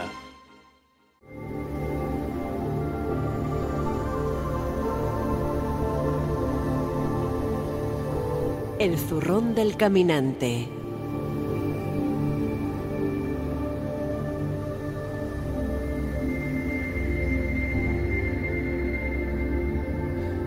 Bueno, maese, hoy nos vamos por aquí cerquita, cogemos el zurrón, nos vamos a patear, a caminar. Bueno, esperaremos que, que salga la luna, cuanto menos, porque si no puede ser un desastre. Y nos vamos hacia unas, unas ruinas que tienen mucho, mucho encanto. Sí, efectivamente, porque vamos a meter un poquito de frescura en todo esto. Sin embargo, sí están relacionados de alguna manera con el tema de los Y dictadores. lo está, lo está. Y lo están, lo están, y voy a decir por qué. Porque eh, cuando me preguntaron sobre, vamos, me preguntasteis vosotros en concreto qué zurrón del caminante podíamos hacer que tuviera que ver con dictadores, anduve yo buscando por ahí. Entonces recordé eh, las relaciones buenas que tuvo en un momento dado el gobierno español con el gobierno de Muammar el Gaddafi. Tanto es así que le invitó a España. Recordáis que vino con su jaima, Sí, claro. que la colocaron por ahí y tal. Y bueno, Bueno, pues, si no va la Jaima, que no se, va tra- Gaddafi. se trajo los caballos que uno se los regaló al que entonces Entonces, era se llevaba una jaima parecido que, que iba en plan humilde y luego en Libia tenía uno de los palacios más ostentosos del mundo, vamos. Ciertamente, pero bueno, una de las andanzas que hizo por aquí fue irse de cacería a Sí. creo que Alcalá de Guadaira, que luego al final creo que no fue, o sea que lo estuvo posponiendo y al final no fue. Pero sí, un hijo de ellos estuvo en una finca cercana a Madrid, que es la finca de Los Canchos, el Rincón de los Canchos, que está en la localidad de, de Aldea del Fresno. Y cerca de la localidad de Aldea del Fresno hay uno de esos lugares que a mí me gusta visitar y que lo visité en su día, más que nada porque tuve un despiste. Y es que resulta que me metí de repente en una finca particular y, y, pues, sí, claro. Casi te sea, tiro. De repente veo una construcción octogonal mm, con unas puertas así como muy historiadas y me dicen, no, es que estas son las tierras de- del Marqués de Griñón.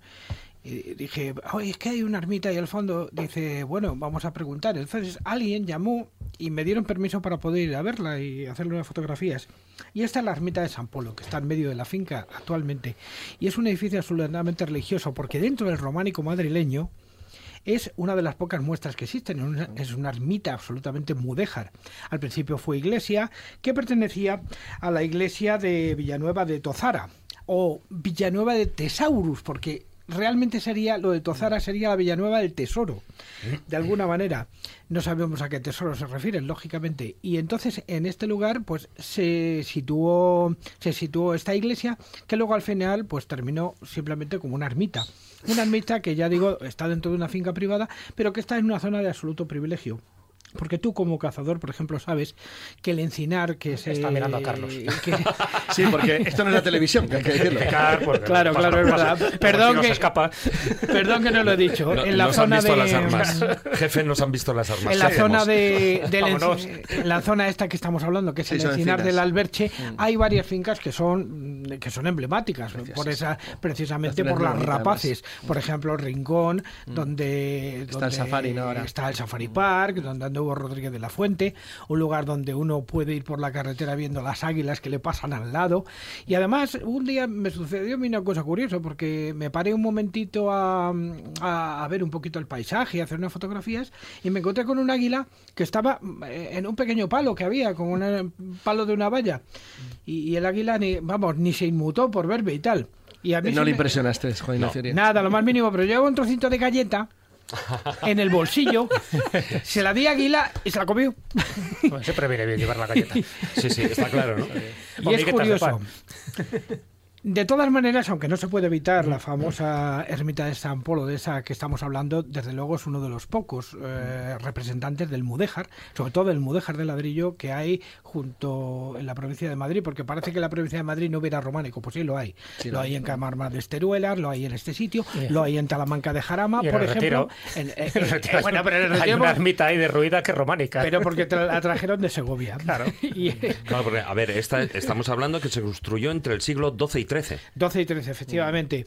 Y luego hay un lugar eh, que está ya mucho más cerca de todo, que es en el cementerio de Carabanchel. Hay una de las pocas capillas románicas que hay, que hay en Madrid. Por eso yo lo recomiendo a nuestros oyentes, pues si, si quieren ocupar del románico madrileño, pues que sepan que existe uno de esos ejemplares justo al lado del río Alberche. ¿Pero un se puede acceder? No, no se puede acceder, pero se puede ver desde la carretera. Ahí está la gracia. Cuando uno, colarse, ¿no? Claro. Cuando uno va por la carretera, se puede uno parar al menos a fotografiarla con un, con un este con Teleobjetivo. un, Teleobjetivo. un teleobjetivo, sí. Y de si los que uno- míos que usan para la luna, vamos. Y, o sea, y si uno es rápido, hasta pegarse una carrera. Es verdad, es verdad que ya está en ruina, pero no deja de tener esa, esa belleza que tiene todo el románico. O sea, que es una belleza que incluso en ruinas es capaz de, de- de emocionarte.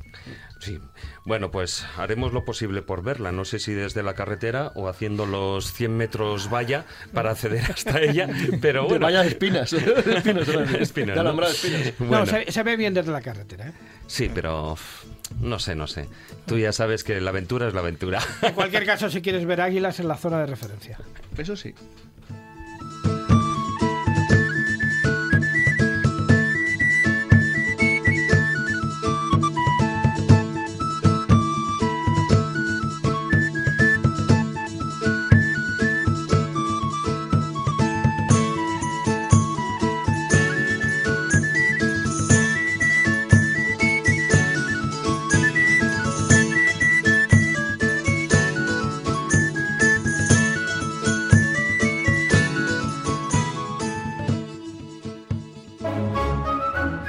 Escóbula de la brújula.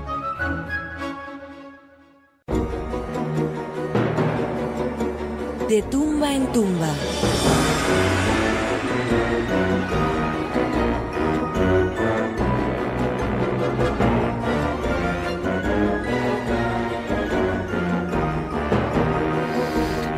Estamos hablando de esos eh, lugares encantadores para verlos con ruinas o no que hay en, eh, aquí en la Comunidad de Madrid, también en Madrid, fijaros cómo son las cosas, también hay enterrados eh, dictadores, y no estoy hablando del general Franco, me estoy refiriendo a dictadores latinoamericanos. Muy buenas noches, Marta San Mamet.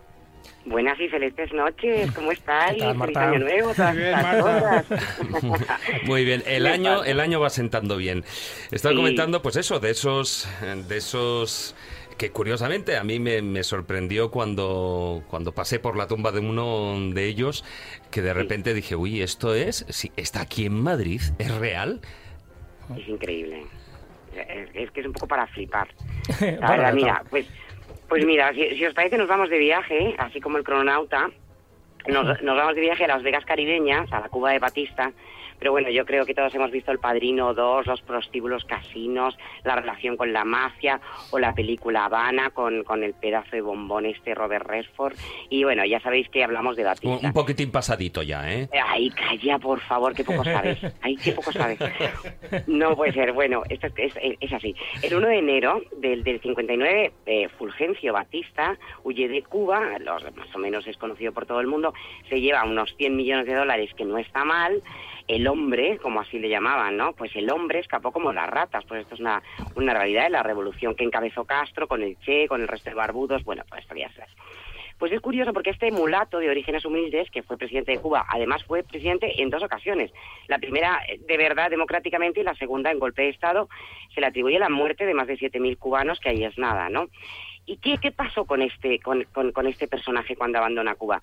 Pues no le fue nada mal. Primero se refugia en, en- los brazos dominicanos de Trujillo, que luego hablaremos de él, y luego se va con Salazar y luego con quién va a acabar, pues su coleguita del alma, con Franco, ¿no? Porque entre colegas anda el juego con, con esta gente.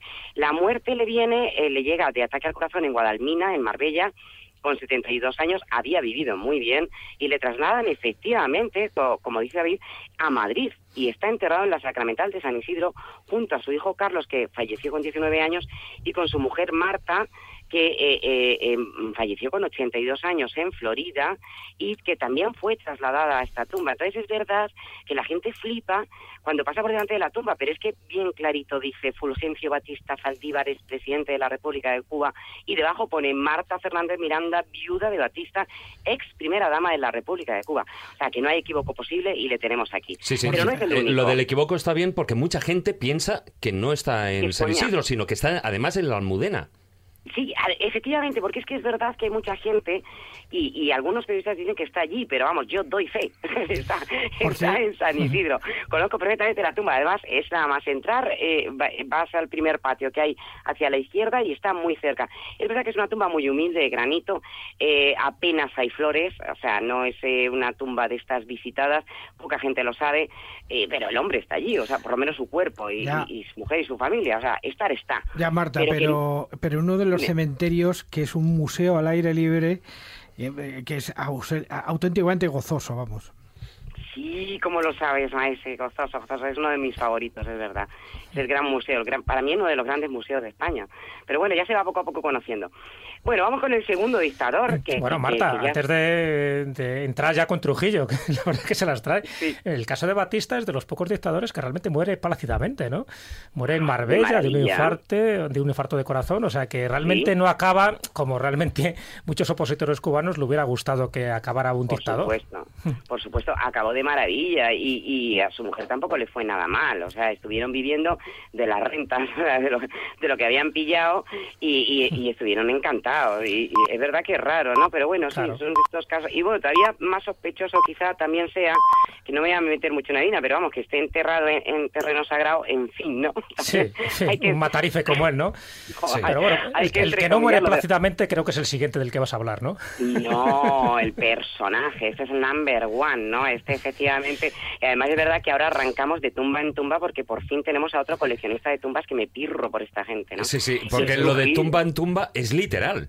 Esto- esto Sí, sí, sí que- tumba en tumba.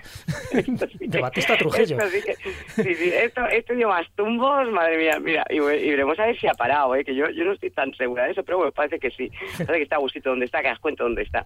Bueno, allá por los años 30 había un dicho que decía, Dios en el cielo, en el cielo Trujillo en la tierra, o sea, ojo el personaje, Rafael Leónidas Trujillo, al que le gustaba le llamaran el jefe, pero que le recordamos como el chivo o como el chapitas, el chapitas... Eso no le gustaría mucho. por claro, porque le encantaba coleccionar condecoraciones y de hecho hay varias fotografías de él condecorando al propio Franco. O sea, solamente eran para él, también las las repartía, digo yo, como los cromos, ahí las intercambiaba. ¿No llegaba al nivel de Corea del Norte con esos generales que llevan media tonelada de metal colocado en la pechera? Desde Pues luego, eso, pero está- la- las tapas de botella también se las ponía, ¿no? Yo creo que se, se colocaba cualquier cosa, se colocaba todos los sombreros extraños que llevaba, en fin, esas cosas de locos, ¿no? También coleccionaba mujeres, esto ya es bastante más... Claro, el, el tono que tenemos que emplear en esto es, o de- lo hacemos desde el humor o, o nos encabronamos, es así. Entonces, efectivamente tenía derecho de pernada, como se les habitual, y también sumaba una larga lista de asesinatos. Pero es que se le atribuyen más de 30.000 muertes en los 30 años que duró su tiranía, y aún hay gente que todavía le defiende. En fin. Bueno, lo que desconocía este, este hombre es que tras su muerte también iba a coleccionar las tumbas. Él se erigía como padrino y compadre cristiano, porque luego son muy católicos y muy creyentes, ¿no? De toda boda y bautizo que se preciara, de esta manera también contraía una deuda con la familia, que no tardaba en cobrársela. También se pirraba por poner su nombre, al, al- o lo de los familiares, a todo lo que se meneaba. No se conformaba con una plaza o con un teatro, sino que cambió el nombre a toda una ciudad. Es que no sé si sabéis que él borró el nombre a Santo Domingo y lo cambió por Ciudad Trujillo. Sí, sí, sí. Trujillo, no podía ser de otra forma, ¿no? Ahora volvió a ser Santo Domingo, ¿no? Entonces, pero fíjate que cuando alguien se perdía allí, era una cachondada, porque le decían, tome usted la avenida del Benemérito, tuerza por la calle de la hija, topa alante hasta el estadio del hijo, gire en el hospital de la abuela y por último cruce el puente de la tía.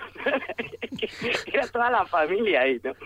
Para celebrar sus 25 años de reinado, coronó a sus hijos, bueno, a su hija, ya sabéis que la llamó Angelita I, y al Ramfis, del que vamos a hablar también porque tiene mucho que ver con esto de las tumbas, le hizo coronel del ejército, pero el niño tenía tres años, o sea que posiblemente sea el coronel del ejército más, Más joven, joven de la historia, claro, claro. ¿Cómo Sí, acaba sí. la, cómo la, cómo cómo acaba la historia. Como bien habéis dicho, no muere con honores, más bien le mueren, le meten siete tiros cuando se trasladaba en el coche, aunque fijaros que ahora los de Anonymous han sacado un cable que, que- que aseguran que no le que no le matan, o sea que todavía eh, estará vivo por ahí. Yo bueno, como Elvis Presley. ¿no? Que hoy cumple 81 años, Sí, pues lo mismo. Es que yo creo que a este paso están todos en España, ¿eh? Hay de, hay de copas celebrando Si cumpleaños. es que aquí se vive bien. Oye, qué bien viven. Bueno, pero supongamos que le mataron. Entonces, la primera tumba está muy bien porque él lo que quería era que le enterraran en el fastuoso panteón que se había currado el tío, que era un templo de sultán con 1.200 metros cuadrados, a lo grande, y él ocupó un nicho. Había 12, pero solamente se ocupó uno, el suyo, aunque no duró mucho tiempo. Y aquí tenemos que volver al Ramfis que os he dicho antes, que era el hijo, que ya apuntaba a tipejo sospechoso y que, y que lo fue. Él fue criado entre pistoleros, no le gustaba nada el tema de mandar, o sea, lo que le gustaba era la juerga, y se aterra pensando que los dominicanos van a ensañarse con el cadáver del padre, como él se había ensayado, porque sabéis que él mató a los asesinos del padre en Hacienda María, y que además ahora se ha demostrado que, que fue tal cual y que, y que fue él mismo el que empuñó el, el- el revólver con el que habían metido a su padre y los fue pasando todos a, a- a- a- por eso, pues, pues, pues a las balas, ¿no? Entonces, ayudado por sus secuaces, lo desentierra y lo sube al famoso yate Angelita, que seguro que Canales sabe, el, el barco del que estoy hablando. Es que, No, que porque- además, es que est- está recordando la novela Vargas Llosa, es que es imposible. Es que- de la es que fiesta del chivo, ¿no? Que es que es un, Claro, el chivo era otro de los motes que recibía. es un libro brutal y muy bueno, por cierto. Y película, bueno, por cierto, que es que hizo- lo ha hecho el hijo de. Vargas Llosa. Espera, Sí. espera. A ver, sí, sí, es que No, si no, no... estoy de acuerdo, estoy de acuerdo. O sea, la fiesta del chivo de Vargas Llosa es que recomendaría a cualquiera que se lo leyera o incluso, fíjate, si no quieren leer, que estamos en modo vago, pues que se vean la película, porque es que está plasmado realmente lo que ocurrió. Entonces, bueno, efectivamente le suben a la Angelita, al barco este que dicen que Trujillo compró por un dólar, ¿no? En el que bailaba la Sasa Gabor y toda esta gente de aquella época tan estupenda. En el barco abren, y aquí viene también el cachondeo de abrir y cerrar el ataúd, que esa es otra. Abren el ataúd y claro, lo que se encuentran es espeluznante, porque el chivo está más chivo que nunca. El formol que le habían inyectado, claro, para embalsamarle, se le había salido por las arterias agujereadas y había entrado raudales por el resto del cuerpo. ¿Eso qué significa? Que se estaba ennegreciendo. Total, que el pobre Chapitas, que decían que usaba polvos de arroz para suavizar la tez oscura, mira por dónde, en los últimos momentos de su vida aparece como uno de esos miles de haitianos que mandó a asesinar a machetazo vivo, ¿no? Una broma del destino que bien merecida se la tenía. Bueno, una vez contemplada la horrenda visión, cierran el ataúd, abandonan Santiago, perdón, Santo Domingo en el yate, pero cuando están a las mil millas les dicen que nanay, que se vuelvan para el puerto. En el puerto vuelven a abrir el ataúd, que es que mm, mm, va- van ganas en esto, pero fíjate, lo que andaban buscando era la pasta y pensaban que estaba dentro, ¿no? Que no estaba dentro porque se la- está claro que la sacaron de alguna manera porque estuvieron viviendo la familia y aún siguen de toda la fortuna Trujillo, o sea que ahí no estaba. Pero ¿cómo hacen para llevarle? Porque se le llevan de allí. Entonces, bueno, pues nada, pues le meten en, un avión de la Pan American y antes de embarcar vuelven otra vez a abrir, vuelven a soportar aquel hedor mm, horrible, vuelven a cerrar, le llevan allí, llega a París, vuelven a abrir, o sea que esto era un abrir y cerrar y airear el cadáver. Por fin entierran. Para que respirara. yo qué sé lo que pasaría ahí, pero de luego es que daba ganas de verle. Yo creo que era para aquello de a ver si realmente está muerto, ¿no? Debe debía de ser más eso, ¿no? Bueno, pues le entierran por primera vez en Perlachés. Pero claro, como cementerio adictos de pro que somos, nos preguntamos, ¿qué pinta este personaje en compañía de Chopin, Modigliani, Molière, etcétera? Pues de poco, pero tranquilos, porque como no es la, la tumba definitiva, pues lo dejamos aquí. Y aquí hacemos el intermedio y llegamos a Ramfis, que es que Ramfis, ajeno, a, por supuesto, a los avatares políticos de Santo Domingo, al sufrimiento de sus dominicanos, se prefiere dedicar a sus verdaderos talentos. ¿Cuáles son? Los coches, los aviones, las fiestas y las mujeres. O sea, un listo de la vida.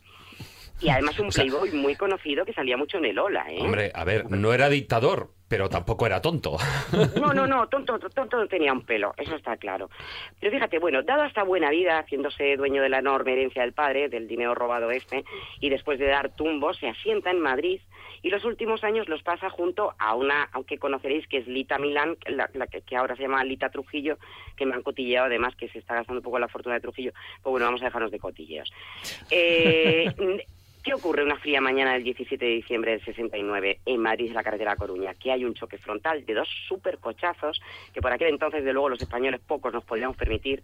El Jaguar lo conduce la duquesa de Alburquerque, que llevaba la pobrecita a su hijo al colegio, y se encuentra de frente con el loco del Ferrari que conduce el Playboy Ramfis.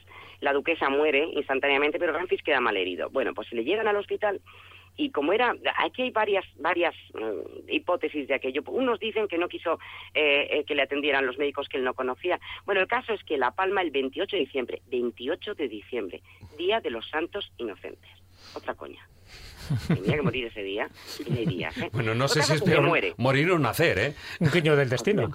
Pues no sé, yo prefiero nacer, hombre, luego ya haga lo que haga, tenía que morir, por favor. De inocente tenía bien poco este, pero bueno. Total, que tenemos a Rafa padre en París y a Rafa hijo en un nicho del cementerio de la Almudena, que es de- donde meten a, a. ¿Se quedan allí? Pues mira, no. Lo reúnen por fin, y vamos a terminar con esto, en la última tumba. ¿Dónde está? Pues mira, imaginemos un lugar cercano a Madrid, entre bosque de pinos, poblado de animales de caza mayor, con un suntuoso palacio digno de reyes. Imaginemos un balcón en el que están charlando desenfadados los dos amiguísimos, generalísimos, hasta el cuello con decorados de medallas, que irían algo, mi queridísimo Paco, le diría este Trujillo. Estamos aquí tan a gustito. ¿Quién pudiera quedarse para siempre? Pues efectivamente se quedó. Trujillo está enterrado al ladito, muy cerca de Carmen Polo, en el cementerio del Pardo. Sí, pero vamos, un cementerio ni mucho menos eh, con una tumba como la que él tenía nada. en, ni, ni en Francia ni en la República Dominicana. Para nada, está en una tumba que además fíjate que los propios enterradores eh, ya te dicen cuando, cuando lo ves que está mm, más o menos descuidada, creo que bastante olvidada. Y es que es verdad que poca gente sabe que ahí puede estar Trujillo. Y mira que pone Trujillo bien grande, ¿eh? que es un mausoleo, desde luego no muy, muy suntuoso, de mármol negro pulido. Y espero que esté allí dentro con poca paz este hombre, pero poca gente se imagina que Trujillo está ahí. Lo que pasa que, fíjate, yo, yo opino, como dicen en, en- en mi pueblo, ¿no? Que dicen, ándate con el bolo colgando, que dicen que hay rumores, fijaros, de que Franco también se trajo a Hitler a tierras gallegas, y yo ya me planteo, entonces se traje un dictadores, que capaces de haberle cedido terrenito eterno bajo un árbol del paso de Meirás, ¿eh? Que yo ya me lo, ya no me fío de, de ninguno de estos. Pues estos tenemos, y tenemos alguno más, de que a lo mejor en otro programa hablaremos, pero tenemos más, ¿eh?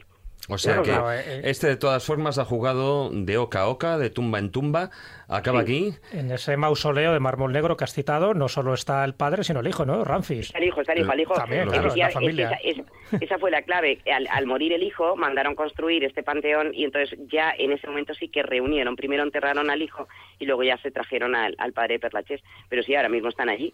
Están Claro. ellos dos allí con una virgen de alta gracia, me parece, que, que- que En está el cementerio de- donde hay dos presidentes de gobierno, ahí también enterrados. Luis Hombre, Carrero Blanco el- y Carlos Arias Navarro. de- sí, el cementerio del Pardo es, es- también es otro cementerio muy interesante para visitar, ¿eh? Ajá.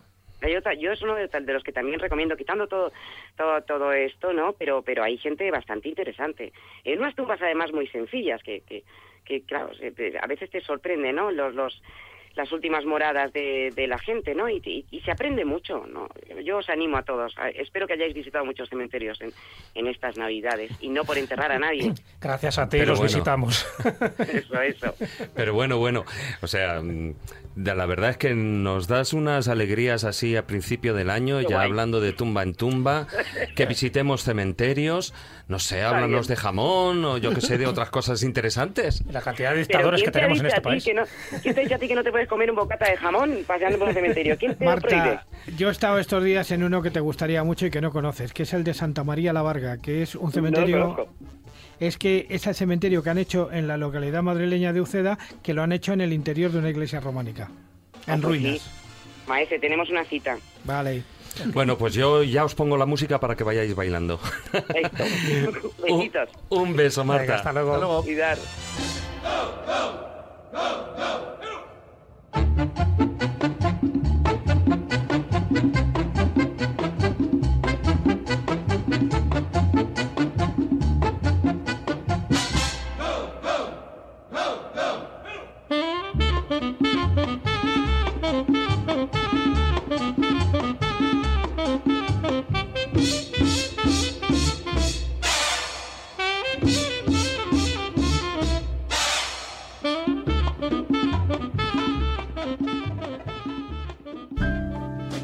Escóbula de la brújula. Dirige Jesús Callejo. Presenta David Sentinella. Hola, soy una de las muchas personas que colabora con la UID comprando su euroboleto.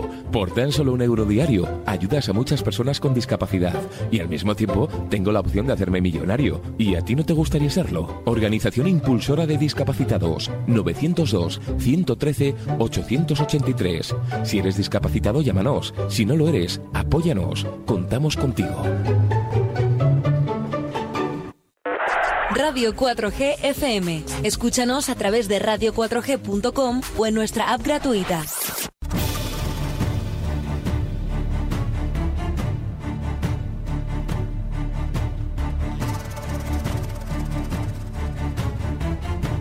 Comienza El Filandón.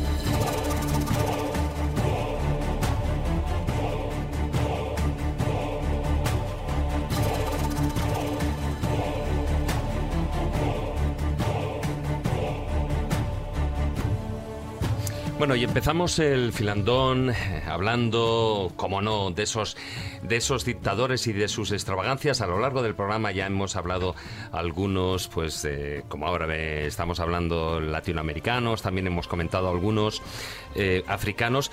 Y lo que es curioso también, eh, bueno, los ha habido en los cuatro continentes. No cuento la Antártida, evidentemente, porque a ver, a ver no qué hay, dictador pero- se iba allí. pero dale tiempo. Se irá, se irá. Alguno que otro, desde luego.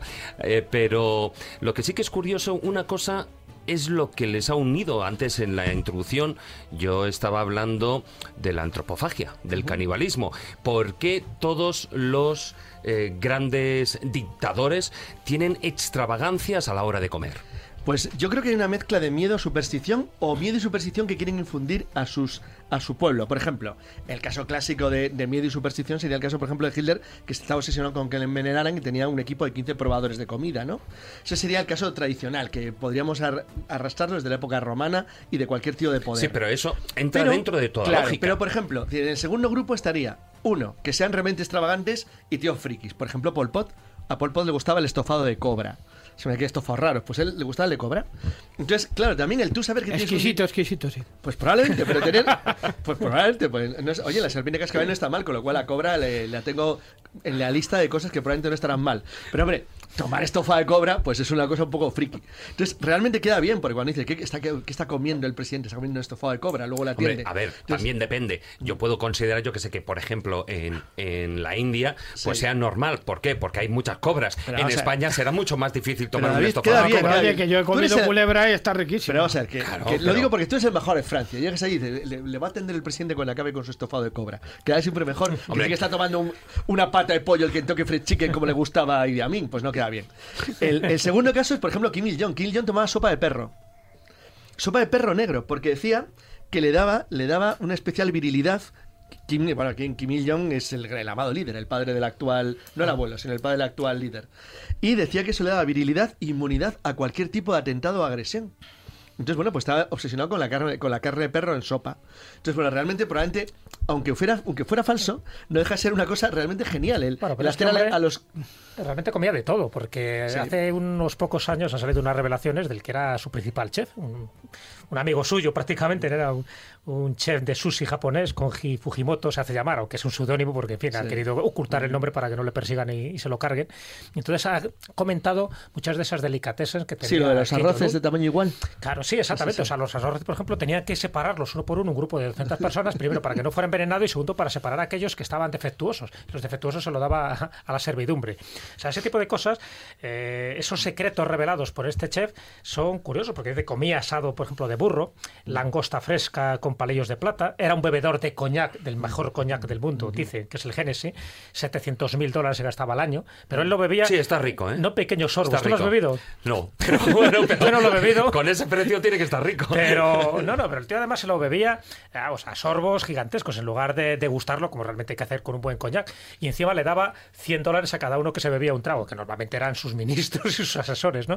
O sea, te quiero decir que ese tipo de, de extravagancias las conocemos gracias a que alguien, como era su chef particular, que viajaba de parte a parte del mundo para comprarle las mejores piezas, es decir, si iba a Dinamarca, por ejemplo, para comprar la mejor cerveza, si iba, por ejemplo, a China para comprarle una hamburguesa de McDonald's, curiosamente, para que veas el antiimperialista que era, que era Kim Jong-un. O sea, este tipo de excentricidades son propias de un dictador que de cara, de cara interior, de casa para adentro, hacía cosas que evidentemente no, no publicaba ni pregonaba delante del pueblo. De su obsesión por el cine. Él claro. llegó a secuestrar a directores y actores que se va a Corea. a Corea Y del eso es sabido, Sí. y eso es sabido. Sur. Sí, sí. Y eso es sabido. Lo que ya, o sea, costó más en saberse fueron esas 20.000 películas pornográficas que tenían ahí. Bueno, llega hasta. Bueno, sí.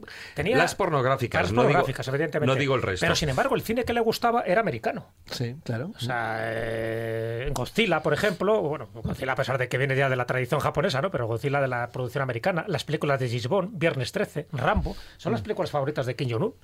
Y sin embargo, eso llama mucho la atención porque de si era tan americanista, si era, en fin, tenía tanta fobia a Estados Unidos, ¿por qué luego hacía este tipo de cosas?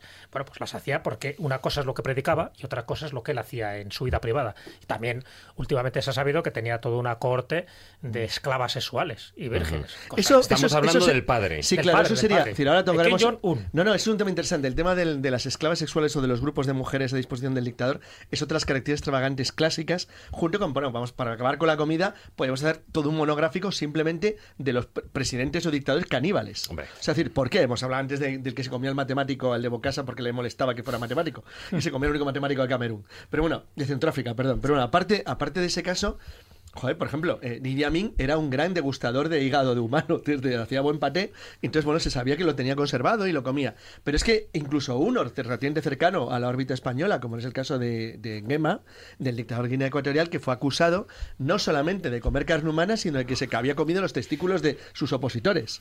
Porque Ya. decía que era una manera, bueno, pseudomágica o cuasi mágica. Claro, es que ahí es, ahí, ahí es donde está la cuestión, que realmente tú fíjate que estos antropófagos de, de alguna manera son todos africanos porque son costumbres que de alguna manera pues vienen del, mu- del mundo africano, del mundo animista, que no es tanto en sí comerse a otra persona simplemente por Bueno, sus africano valores. y asiático. Asiático Y mucho. asiático, pero que de no ahí es- vienen los problemas que tuvieron algunas tribus con el kuru. Claro.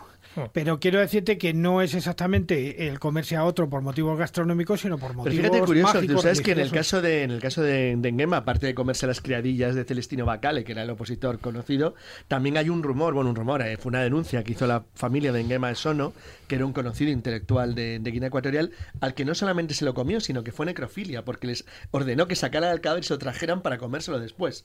Con lo cual añade eso algo más. Claro, eso realmente tiene, aparte de las tradiciones que ha citado Juan Ignacio, que es verdad que tiene fuerza, da también un cierto miedo. Es decir, a un pueblo así más o menos sometido y no muy culto, digo, bueno, no tarado tenemos de presidente, o qué tipo más peligroso que si te pasas te come. O sea, ya, Sí. ya se trata de que Lo- te come el presidente. No, lo que pasa es que en estos casos, o por ejemplo en el caso de Idi Amin, que estamos hablando de un canibalismo por puro placer. Él además Sí, sí, comentaba sí, sí, lo decía abiertamente y están ahí.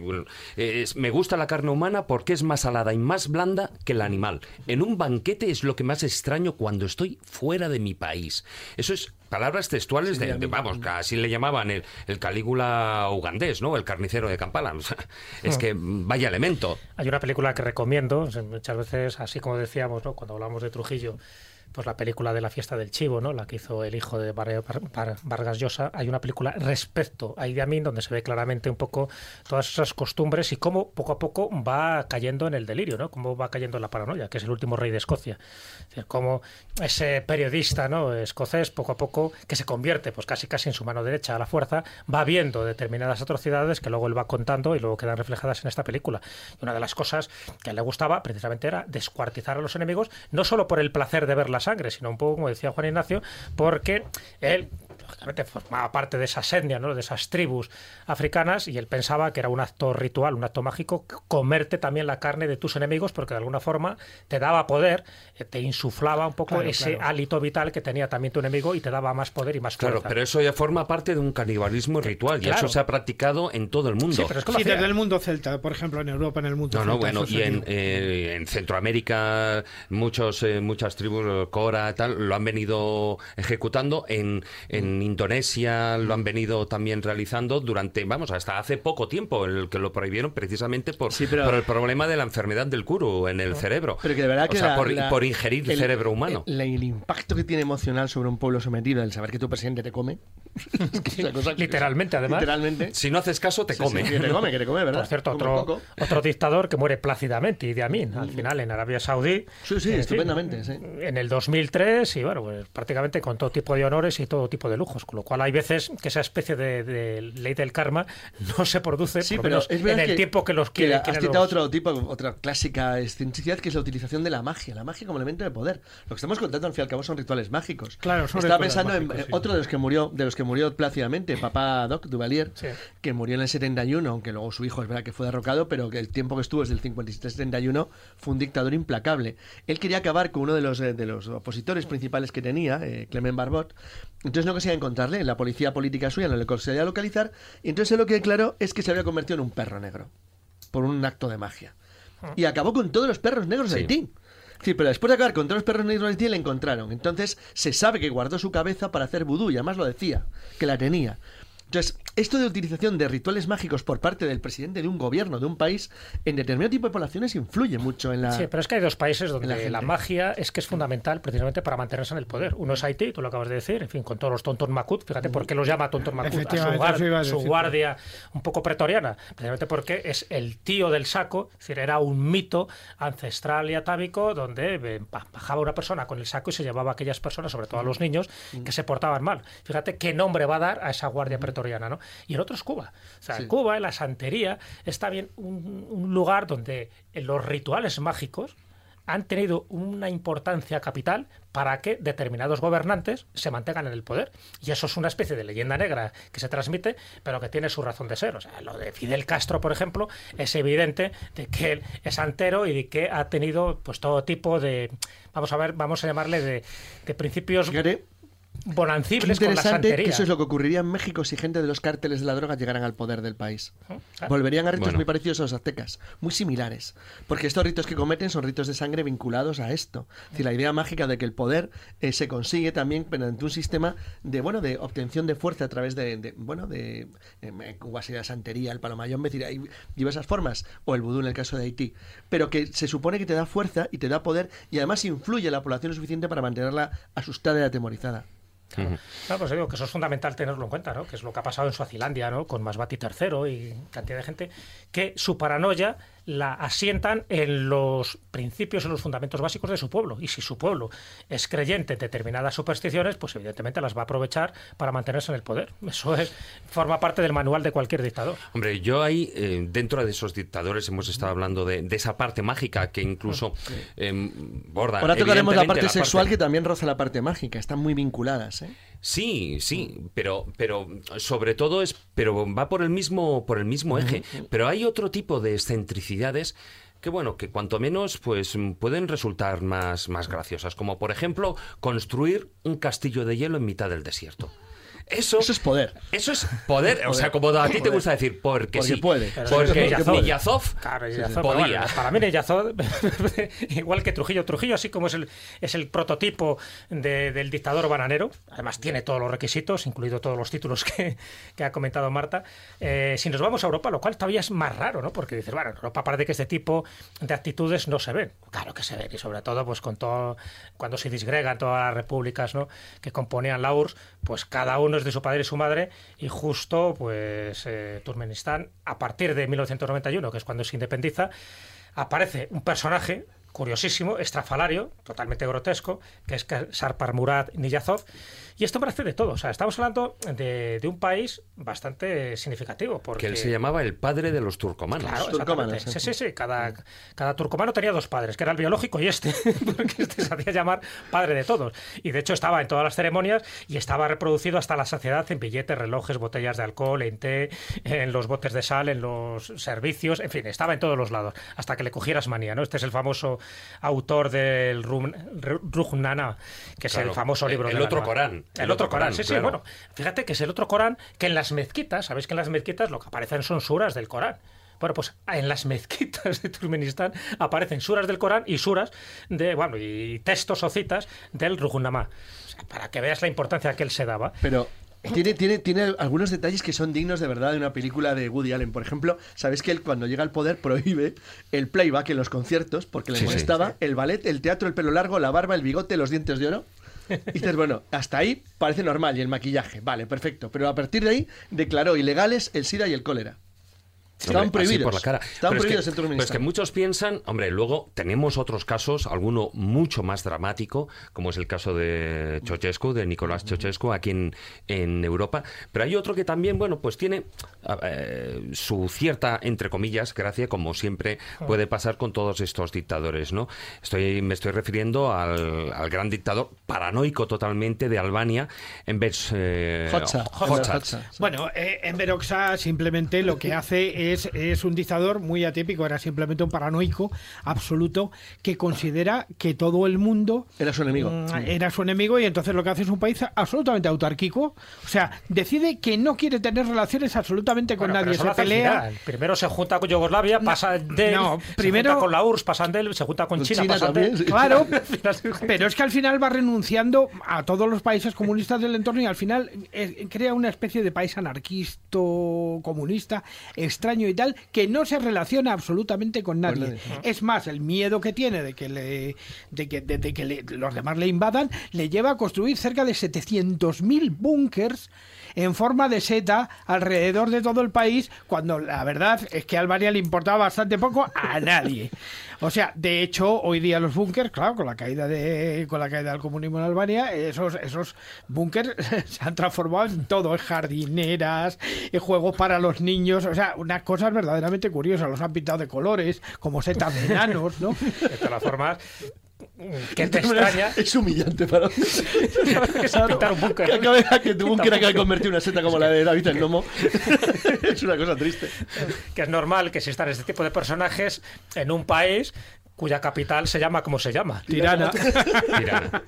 Hombre, cuanto menos parece... Digo yo que... Bueno, este hombre estaba completamente loco. No, pero fue enloqueciendo con el tiempo. ¿eh? Sí, fue enloqueciendo con el tiempo. Hombre, al principio todos empiezan siendo grandes adalides de su pueblo y al final terminan yéndosele la olla. Eso le ha pasado prácticamente a todos. Hombre, además, este es un caso muy claro de ello, ¿no? Porque eh, él además entró al país, salvó ciertas circunstancias que se estaban Claro, viviendo efectivamente. Y era muy querido. Hasta que, bueno, pues con el paso del tiempo, Claro. pues como dicen, ¿no? Se le empezó a ir la olla y la cosa fue cambiando. Lo- pero esto es un constante porque eso también le pasó a Calígula y le pasó a Nerón. O sea, fueron aceptados al principio y al final se transformaron en asesinos de su pueblo. Bueno, las once y media.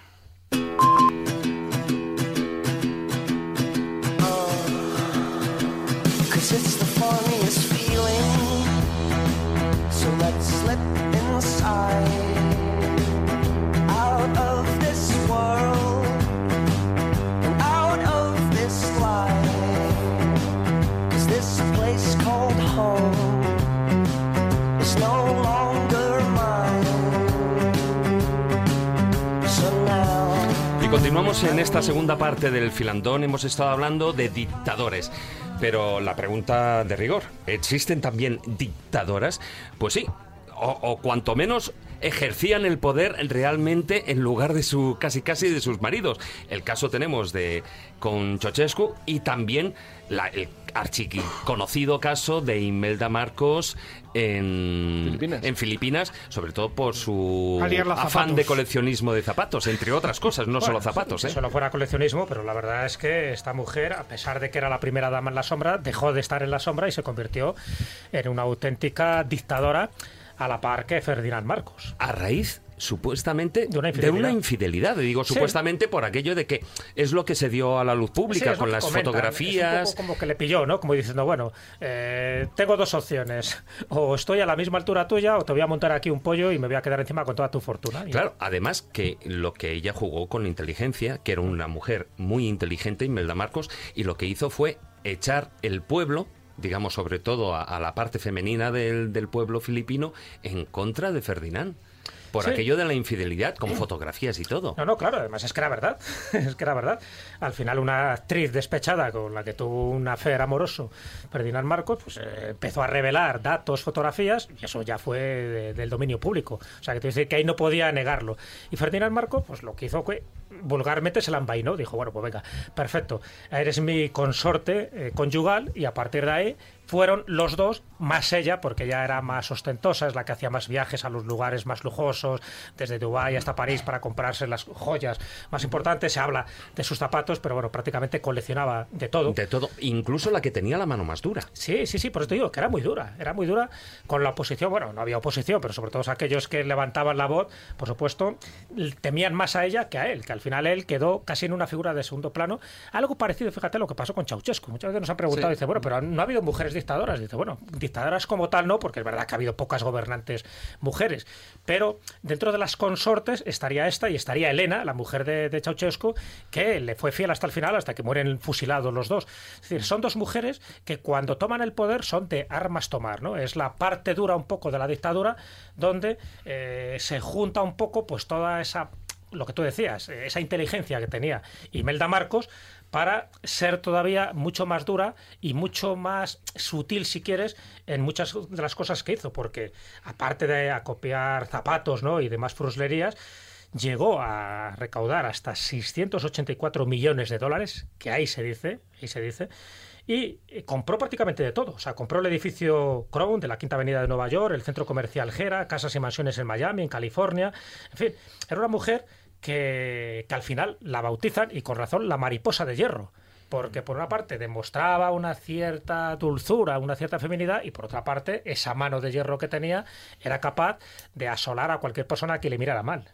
Ese Si no, el caso de. Ceausescu de Elena, por ejemplo, era, era terrible porque tenía tal influencia sobre, sobre su marido que llegó a. Bueno, porque nunca se ha sabido si fueran decisiones de, de, de Ceausescu, estaba también bastante mal de la, de la chaveta, Sí. o de ella, pero sabéis que era prácticamente analfabeta, apenas eh, no sabía prácticamente nada, era una tía totalmente ignorante, y consiguió que se la nombrara miembro de la, Real, de la Academia de Ciencias de Nueva York y, de, y, y del Instituto Real de Química, a pesar de que no sabía nada, y obligó a que su hija, eh, se, bueno, su hija aparecía como autora de libros de física nuclear, le pasaba más o menos como a Kim Il-jong y toda su familia, que escribían miles de libros, pero que nunca supieron realmente nada. Entonces, este tipo de acciones eh, de, esta tía que era temible, era temible por su poder y por la fuerza que tenía dentro de la estructura del Partido Comunista en Rumania, y que llegó, llevó, bueno, que era tan, tan casi tan, tan horrorosa como su marido, y exactamente igual de odiada por el pueblo como se demostró en lo que les ocurrió luego en el 89. Sí, cuando mueren fusilados. Fíjate, el caso de Imelda es muy significativo porque también da un poco idea de cómo era aquella dictadura filipina, ¿no? que se mantiene desde el 65 hasta el 86. Eh, una de sus frases, una de las frases pronunciadas por Imelda cuando regresa a la política tras la muerte de su marido, es muy significativa e indica mucho cómo tenía realmente el control del país. Dice, ganemos o perdamos, nos vamos de compras después de las elecciones. Y Pero- tengo la visa oro. Hombre, la Bueno, la, la centurión. Pero es más, es más, ella quería pasar a la historia con una frase, incluso con una palabra. Incluso dijo también, porque era muy famosa por sus frases textuales, ¿no?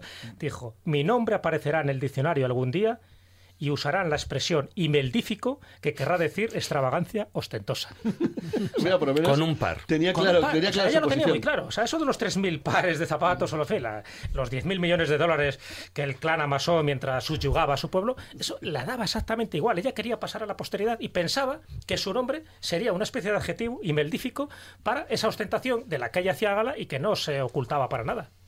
Bueno, había otro que también, y además podría entrar dentro de, de esos mm, dictadores, el que en su momento pues fue un, un gran salvador de la patria, ¿no? En, en Zimbabue, el tirano eh, Mugabe. Mugabe, él en su momento también, mm, bueno, él se traga bien, bien lo de que es el, el- bueno, a pasar de cargarse a más de 20.000 personas con temas eh, étnicos, además en el cumpleaños número noven- eh, 85 hizo una ostentación sin límites. Él disparó la, la inflación hasta el 160.000% y expedía, bueno, los billetes que expedía evidentemente no tenían ningún valor, porque Claro. por supuesto el- en el reverso de cada uno el, el- el valor del billete caducaba, pero es que además él en el 85 cumpleaños se consumieron 3.000 patos, 8.000 cajas de bombones, 8.000 langostas, 100 kilos de marisco, 4.000 porciones de caviar. O sea, imaginaros, o sea, En yo no sé cómo no hambre. murió más gente, pero de empacho. No, se tenía que haber muerto él de empacho, ¿no? Este, Bueno, él y todos los y invitados. todos los demás. Bueno, pero, pero esto es. Yo creo que es otro requisito Sí, de ese no es manual nada, del dictador no, que no, estamos diciendo. Ay, tienes que derrochar. Y una de las cosas que tienes que derrochar no solo es comprar mansiones, sino en, en comer. Lo verdad que al final no mueren de una indigestión. Tampoco les pasaba a los emperadores romanos y mira que se ponían Claro, también. igual que otro de los, de los que son símbolos de poder, si es que siempre vamos a lo mismo. Es- es- es- haces eso porque puedes hacerlo y porque, Porque puedes. ¿Sabes qué impresiona? Es como lo de las mujeres, por ejemplo, que en los que les dan las obsesiones. Que los hay, hombre, los hay que tienen algunos que tienen cierta gracia. Por ejemplo, sabéis que Bocasa, Bocasa eh, quería, bueno, te- tenía también un, un harén. Y entonces casi todos los eh, dictadores acaban formando algún tipo de harén con alguna rareza, alguna, eh, alguna absurdez. Contaba el caso al principio de Idi Amin, que Idi Amin prohibió la entrada asiática a su país porque le rechazó a una oriental. Sí. Pero había algunos de los africanos, especialmente, que tenían algunas características muy curiosas, como por ejemplo el, el verdadero, el hacer verdaderas colecciones, colecciones de mujeres. Es decir, colecciones de mujeres que tú ibas acumulando, amontonando, y eso era muy común a prácticamente la mayoría de los dictadores africanos en los años 70 y 80. De manera que no solamente ejercían auténticos derechos de pernada, sino que podías prácticamente, bueno, eh, no vamos a contar el caso que hemos citado antes de la gente que le seleccionaba los granos de arroz a- al, al coreano. Bueno, o Trujillo, que tenía un derecho de pernada. Sí, absolutamente. Pero Bueno. era diferente lo de Trujillo. Pero el Trujillo tenía un punto más medieval. No sé cómo explicarlo. Era como. No, los- no las tenía acumuladas, es decir, no tenía, por ejemplo, una estructura organizada como teníamos, yo qué sé, como Gaddafi, por ejemplo, con su guardia femenina de Ahí mujeres es donde yo quería ir a parar, porque es que Por ejemplo. eh, Muammar Gaddafi, la verdad es que, bueno, aparte de que ya no eran sus Sí. guardaespaldas, eran femeninas, eran guerreras, eran vírgenes, y además, bueno, el, Era, incluso, era, tú lo has dicho, eh, eran hasta que formaban parte de su corte. No, no, bueno, el, eh, si no recuerdo mal, tenían que hacer una serie de, Sí. de bailes y él Una seleccionaba una una, etcétera. Y, pero además es que eh, dentro de sus, digamos, excen- excentricidades, tenía una adoración, una pasión por Condoleezza Rice. Sí, sí, sí, sí. Bueno, su Sí. retrato lo tenía por todos lados. y- retrato y, por ahí, y lo dijo públicamente que estaba enamorado de ella. No, pero fijaros. No, no sé si era por tocar las narices. Eh, por ejemplo, tocar eh, otra cosa. El Yadema, el que fue durante años eh, uno de el dictador de, de Togo, del pequeño país africano, tenía mil mujeres que estaban permanentemente a su servicio y que tenían como función principal cantar permanentemente sus hazañas. Es decir, como si fueran, como si fueran una especie de cantoras medievales o así. Entonces, pero esas obsesiones extrañas que se salen de lo normal incrementaban el poder probablemente entre grupos, entre grupos, entre, grupos de gente que al fin y al cabo son tribus, a los cuales, eh, en el caso, por ejemplo, de Eyadema, representaba como líder, como líder tribal. Es muy gracioso porque eh, él, por ejemplo, llegó a decir que esto es también era muy común, algunos dictadores africanos, que la historia había sido cambiada por los europeos y que realmente no era cierta, que habían borrado fronteras, mapas, imperios, con lo cual reconstruían una historia entera que nunca había existido y la obligaban a estudiar a la gente de su país. Con lo cual tú al final lo que acabas generando es un batiburrillo mental en países donde la educación no es muy alta, que eh, todo eso representa a pequeños jefes tribales convertidos en presidentes todopoderosos, pues que realmente se- hay gente que siente hasta admiración por ellos. Bueno, hay uno que además eh, tenía un- una obsesión por derrochar sin límites, el, el sultán de Brunei. Bueno, el Brunei tiene poder. Más que derroche. Eso de que cuando tú te vas a dormir apagues la luz del país entero.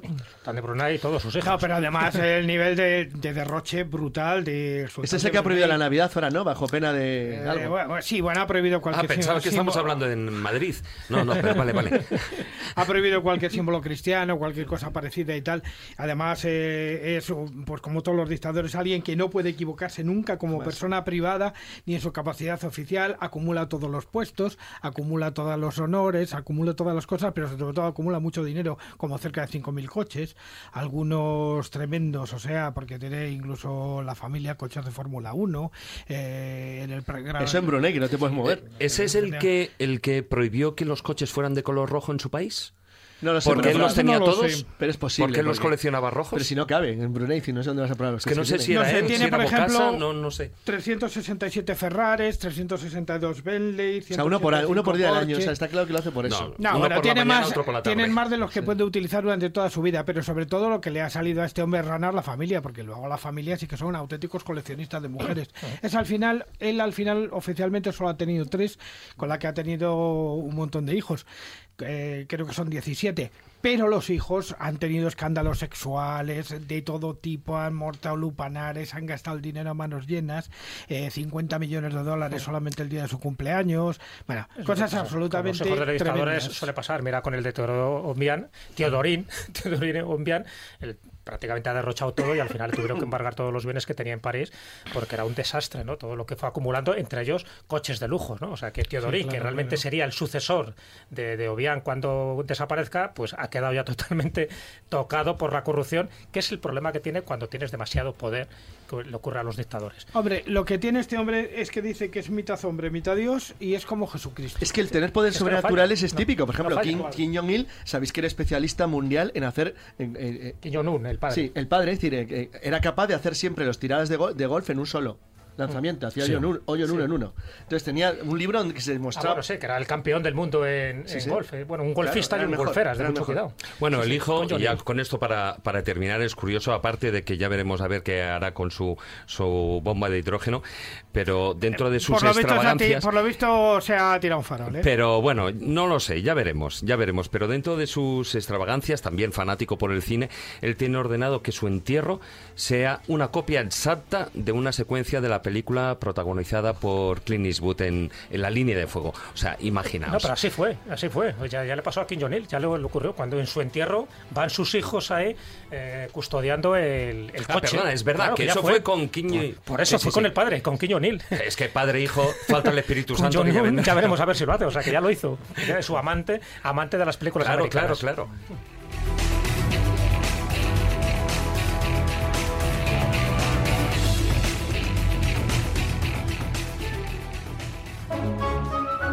La escóbula de la brújula. Dirige Jesús Callejo. Presenta David Sentinella.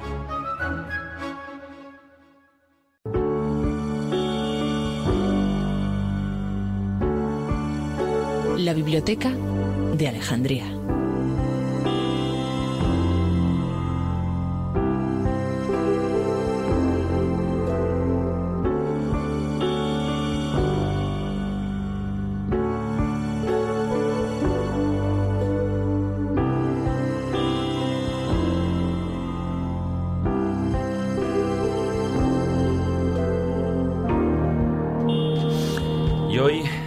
Vamos a retomar, y digo retomar un libro porque el año pasado, para allá, para el, penúltimo programa del año antes que hiciéramos el programa en directo desde la Casa de Cantabria en Madrid, eh, bueno, pues los duendes de la telefonía pues no hicieron posible que realizáramos esta entrevista a nuestro amigo, a nuestro compañero Miguel Pedrero. Hola, muy buenas noches, Miguel. Hola, ¿qué tal? Muy buenas, ¿qué tal David? ¿Qué tal, Jesús? Miguel? Este año, sí, año. este año Hola. 2016 Igualmente.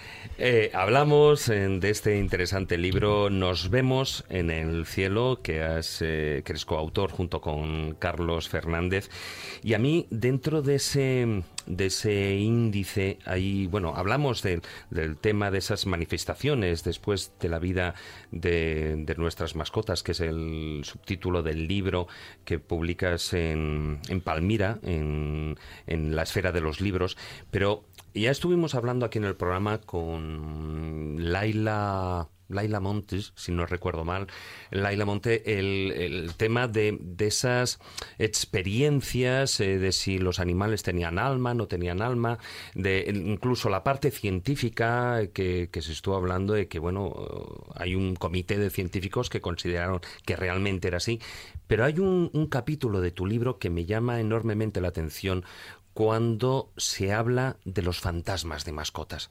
Es decir, y ahí mm, esbozáis el tema con mucha razón, es decir, si existen o se asegura que existen los fantasmas de, de personas, de seres humanos, ¿por qué no pueden existir de mascotas? Claro, y, a- y además en el, en el libro nos hacemos un, nos hacemos eco de, de una frase que suele repetir Jane Goddard, que es una de las más famosas primatólogas Sí. de, de todos los tiempos, y ella, ella suele decir que si hay miles de millones de personas en todo el mundo que profesan diferentes creencias, fees y, filosofías, y que están absolutamente convencidos de que tenemos alma y de que continuamos viviendo después de, de, de esta vida, de que deje de funcionar nuestra carcasa física, ¿por qué le arrebatamos esa posibilidad a los animales? ¿no? Y esta es, eh, fue el punto de partida de este libro, de, de, nos, de Nos vemos en el cielo. Daros cuenta que tanto Carlos Fernández, el, el otro coautor del libro, como yo, llevamos muchísimos años recopilando casos de apariciones fantasmales, aunque no es una expresión que me, que me agrade demasiado. En realidad, los contactos de personas con familiares o amigos fallecidos que en teoría se presentan ante, ante ellos. Y durante los últimos 20 años hemos recopilado, cada uno por nuestra cuenta, infinidad de casos. Y en ese universo de casos había un par de ellos en los que esos, entre comillas, fantasmas o visitantes del más allá no eran seres humanos, sino que eran animales, ¿no? Animales que habían fallecido y se presentaban ante sus cuidadores. Y lo que habíamos hecho era relegarlos al cajón de la mera anécdota y un día nos preguntamos el por qué, ¿no? Y a partir de ahí surge este, este libro que en su mayor parte eh, pues son casos que hemos recopilado de primera mano, casos de personas que aseguran haberse topado con sus animales de compañía y algunos casos absolutamente fascinantes. Eh, Miguel, por lo que he visto en el libro, que por cierto de, de lectura recomendable, porque desde luego abre puertas a la esperanza a muchísima gente que tiene o tenemos mascotas. Y, pero tocáis dos aspectos que son fundamentales. El primero, yo creo que es básico, ¿no? Si realmente los animales tienen alma. Siempre se ha hablado de que los hombres tienen alma. Bueno, fíjate, durante tiempo se especuló si los negros tenían alma, si las mujeres tenían alma. Cuando ese debate ya está totalmente resuelto, ahora viene la polémica de si los animales tienen alma y lo analizáis desde distintos puntos de vista, incluso de las religiones, las que creen y los que no creen que un animal tenga alma. Por cierto, la religión judía y la cristiana piensan que todavía no, a pesar de las últimas manifestaciones de los papas. Y la otra, la otra parte, para mí fundamental, son estos testimonios donde se han visto apariciones de estas mascotas que una vez fallecidas, pues vienen todavía para proteger por lo menos para decir que están bien desde el otro lado. Mm, ¿Cuál de todos estos casos que habéis recogido os parece el más espectacular? Uf, mi- mira, hay muchos y, además hemos recopilado muchísimos más casos de los que de los que hemos plasmado en este libro. Nos vemos en el cielo porque lo que pretendíamos es que cada uno de esos de esos incidentes, de esos casos que mostramos, sean diferentes unos a otros, ¿no? Que no sean repetitivos, que todos tengan algo algo diferente. Pero mira, hay un hay un denominador común en todos los casos que es que esto es tremendamente curioso porque es el mismo denominador común en los casos de apariciones de, de personas fallecidas, ¿no? Y es que en esos esas circunstancias, en todos esos incidentes, había una enorme proximidad emocional entre el cuidador y el animal. En unos casos es, es la persona quien salva la vida del animal y en otros casos es al contrario, es el animal el que salva la vida de esa persona, ¿no? Y, por ejemplo, por contaros un caso, el, el de Yumara, ¿no? que es con el que abrimos el segundo capítulo, que como digo es el más amplio, que son Sí. los casos, los El testimonios. de, el ¿no? de la perra, Yumara. Sí, Sí, una sí, pastora eh. alemana, un pastor alemán, vamos. Mm. Efectivamente, además Sí. en este caso Yumara le salvó la vida a su cuidadora, que había sufrido una, una intervención quirúrgica, eh, una operación de vesícula, no quedó demasiado bien y cada cierto tiempo pues le daban una serie de, de ataques que, que cuando eran demasiado fuertes, demasiado potentes, necesitaba urgente ayuda médica. El caso es que en una de estas ocasiones no le dio tiempo a reaccionar y se desplomó encima de, de la cama de su habitación. Se estaba vistiendo para ir al trabajo y Yumara lo que hizo fue agarrarla con su boca eh, por el jersey, la arrastró por todo el pasillo, la reanimó, incluso la acercó al teléfono, ¿no? Con lo cual, eh, Mari Carmen Páez, que es la protagonista de esta, de esta historia, aparte de Yumara, pues le dio tiempo a, a- a descolgar el teléfono, llamar a unos vecinos que tenían llaves de casa, que inmediatamente entraron y, y la llevaron al hospital. Entró más muerta que viva, pero finalmente logró recuperarse. El caso es que, bueno, Yumara falleció por el inexorable paso del tiempo, lo que nos va a pasar a todas las, las entidades biológicas y, a partir de, a los pocos días de- del fallecimiento de, de Yumara comenzaron a suceder todo tipo de fenómenos extraños, ¿no? Se escuchaban los ladridos del perro en casa, eh, no solamente por parte de ella, sino por, por parte de algunas amigas que también tuve la oportunidad de entrevistar en, en Sevilla, que, que que es donde vive Mari Carmen, y otras muchas cosas, ¿no? Por ejemplo, en, algunas ocasiones, cuando entraba a casa, veía una pelota con la que solía jugar Yumara y que había guardado en lo alto de un armario al fondo del, todo, pues encontraba esa pelota en el salón, justo en el lugar, en el lugar exacto donde Yumara tenía su cama, donde solía dormir, ¿no? Pero lo más espectacular es que esta fue su última experiencia, una noche eh, ella estaba en el salón escribiendo y tomando notas para un escrito que estaba preparando y de pronto observó delante de ella a Yumara, ¿no? Decía que, que había como una especie de cortina de humo eh, delante de, de la perra, ella estaba estática, ¿no? Además es curioso porque mm, la veía con su mejor aspecto físico en vida, que esto es una característica común a muchos casos de apariciones fantasmales, sean estos animales o, o sean humanos, e incluso llegó a haber una especie de comunicación, como si la perra, como si, como si Yumara eh, de alguna manera estuviera transmitiéndole telepáticamente una serie de sentimientos que Mari Carmen podía captar, ¿no? Y básicamente pues decía que, que estaba bien, que le agradecía mucho lo que había hecho por ella y como suele suceder en muchos casos de apariciones fantasmales, hay como una especie de, de, mm, de prisa, ¿no? Por, Sí. Es como si alguien desde el otro lado estuviera estuviera con un reloj en la mano, ¿no? Diciendo, venga, que, que ya se te ha acabado el tiempo de, de conectar con este mundo tridimensional, que tienes que volver al otro lado, que tienes que volver al más allá, ¿no? Y eso es precisamente lo que transmitía Yumara, ¿no? En un momento dado dices que no puedo quedarme, tengo que irme ya, esa premura de tiempo tan Sí, típica en estos lo que casos. dicen incluso, pues eh, dentro de en términos eh, paranormales o parapsicológicos, ese ahorro energético, ¿no? En el, en el libro, bueno, comentáis muchísimos eh, casos, los explicáis eh, profusamente, tanto de, de todo tipo de animales domésticos, perros, gatos, hámster, eh, pero hasta una cacatúa también, ¿no? Pero hay un caso que, para finalizar, me gustaría que, que nos ah, contaras eh, someramente, como ya ha dicho Jesús, es un libro que merece la pena ser leído por, por todo lo que implica y hay que leerlo además con la mente muy abierta. Y es el, el caso de Rufo, un perro, el que, bueno, pues aparentemente se materializó ante su, su antigua dueña, ¿no? Sí, bueno, este, este es otro caso que, que además es, es un caso muy complejo, que tiene muchas aristas y, y no so- solo un fenómeno, sino que, que son muchos, ¿no? En este caso eh, es curioso porque la, la, la cuidadora de Rufo se lo encontró en un sueño, ¿no? Eh, ella estaba durmiendo, durmiendo una siesta y de pronto en ese sueño, pues, vio a Rufo que eh, ella me contaba que, que se mostraba como muy nervioso, ¿no? Como si estuviera abandonado, ¿no? Eso que, que dicen a veces que, que sucede en los espiritistas, ¿no? Cuando una persona fallece y no sabe que ha fallecido, no quiere aceptarlo, ¿no? Pues parece que esa era la situación de, de Rufo. El caso es que lo, lo tomó en su regazo, todo esto en el sueño, ¿eh? Rufo se puso, se, se puso en, en su brazo como solía hacer cuando vivía, ¿no? Con, con su pata da- dándole en la cara, con su con su eh, con su rostro en el hombro, bueno, en fin, el caso es que ella se despertó, se despertó de ese sueño y durante una hora estuvo acariciando a Rufo, pero ya en un estado de vigilia, incluso ya me decía que miraba el reloj, que estaba completamente despierta, que estaba acariciando al animal, notaba su respiración, eh, su pelo, y todo, como si lo tuviera ahí, únicamente que, que no lo veía, ¿no? Hasta que pasada una hora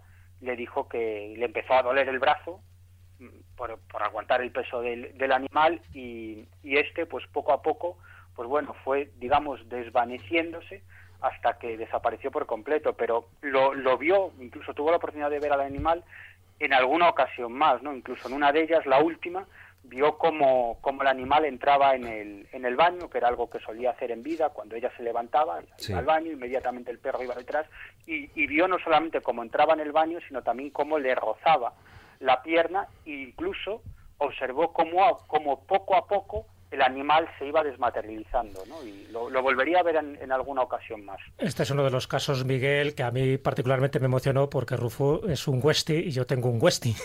Entonces, cuando lees eh, la historia de un animal, de una raza, de la que uno, en fin, está muy vinculado efectivamente, como es con mi perrito, con Ares, que es un Westie, pues me sentí especialmente gratificado. Y también con el último capítulo que le dedicas a las plantas. Sabes que yo hace poco he publicado un libro que se llama La sabiduría ancestral de las plantas, donde también intento hablar de, de ese supuesta alma que tienen las plantas, de que también tienen inteligencia y que también sienten. Y mira tú, me agradó muchísimo que ese último capítulo también lo hayas dedicado a ese posible alma, a ese posible paraíso también de las, de las plantas que sienten y padecen a pesar de lo que muchas personas digan.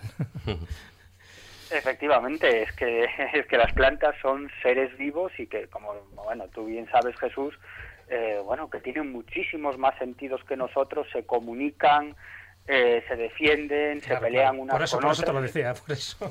Es que son, son seres absolutamente vivos y que además llevan en este planeta mucho más que, que las otras entidades vivientes, que los animales o- y que los seres humanos, por supuesto, ¿no? Pues digo, que por lo chapó, tanto, chapó por eso. sí, sí, claro, me, claro. me ha gustado ese guiño que has hecho en el libro.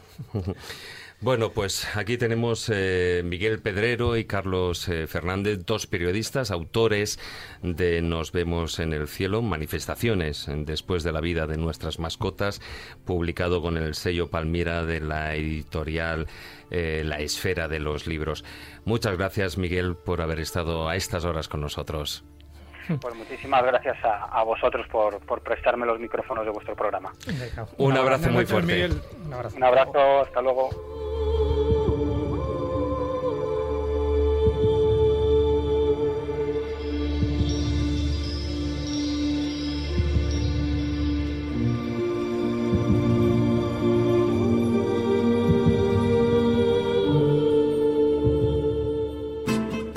La escóbula de la brújula. La escóbula de la brújula.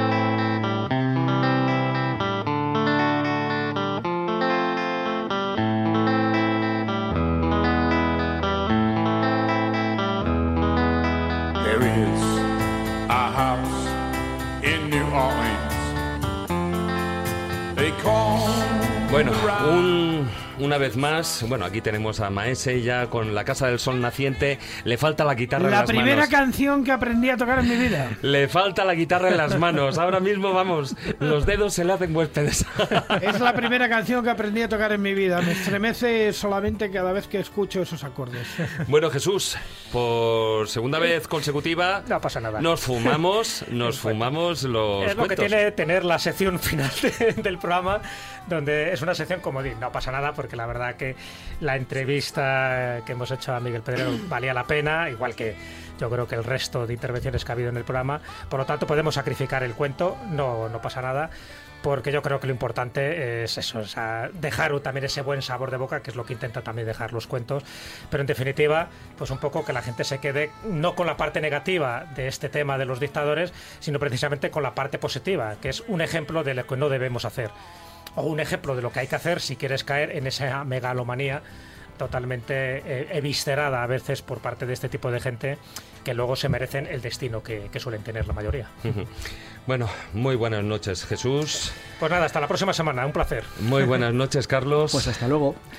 Muy buenas noches, voy a me voy a dictarle algo a mi secretaria. Secretaria. Bueno, eh, ¿a cuál de todas? A la 3. A, a la número 3, vale. Esa es la... Sí, sí, sí, es verdad, sí. bueno, pues a todos vosotros también, queridos escobuleros, agradeceros, como siempre, una semana más vuestra compañía durante estas dos horas del programa, las dos primeras horas del año. Solo me queda recordaros nuestra página web, laescóbula.com y nuestra presencia en las redes sociales, en Facebook, la página oficial La Escóbula de la Brújula y en Twitter nuestro perfil es arroba escobuleros. Buenas noches. Tratad de ser felices e ilustrados. Hasta la próxima semana, amigos.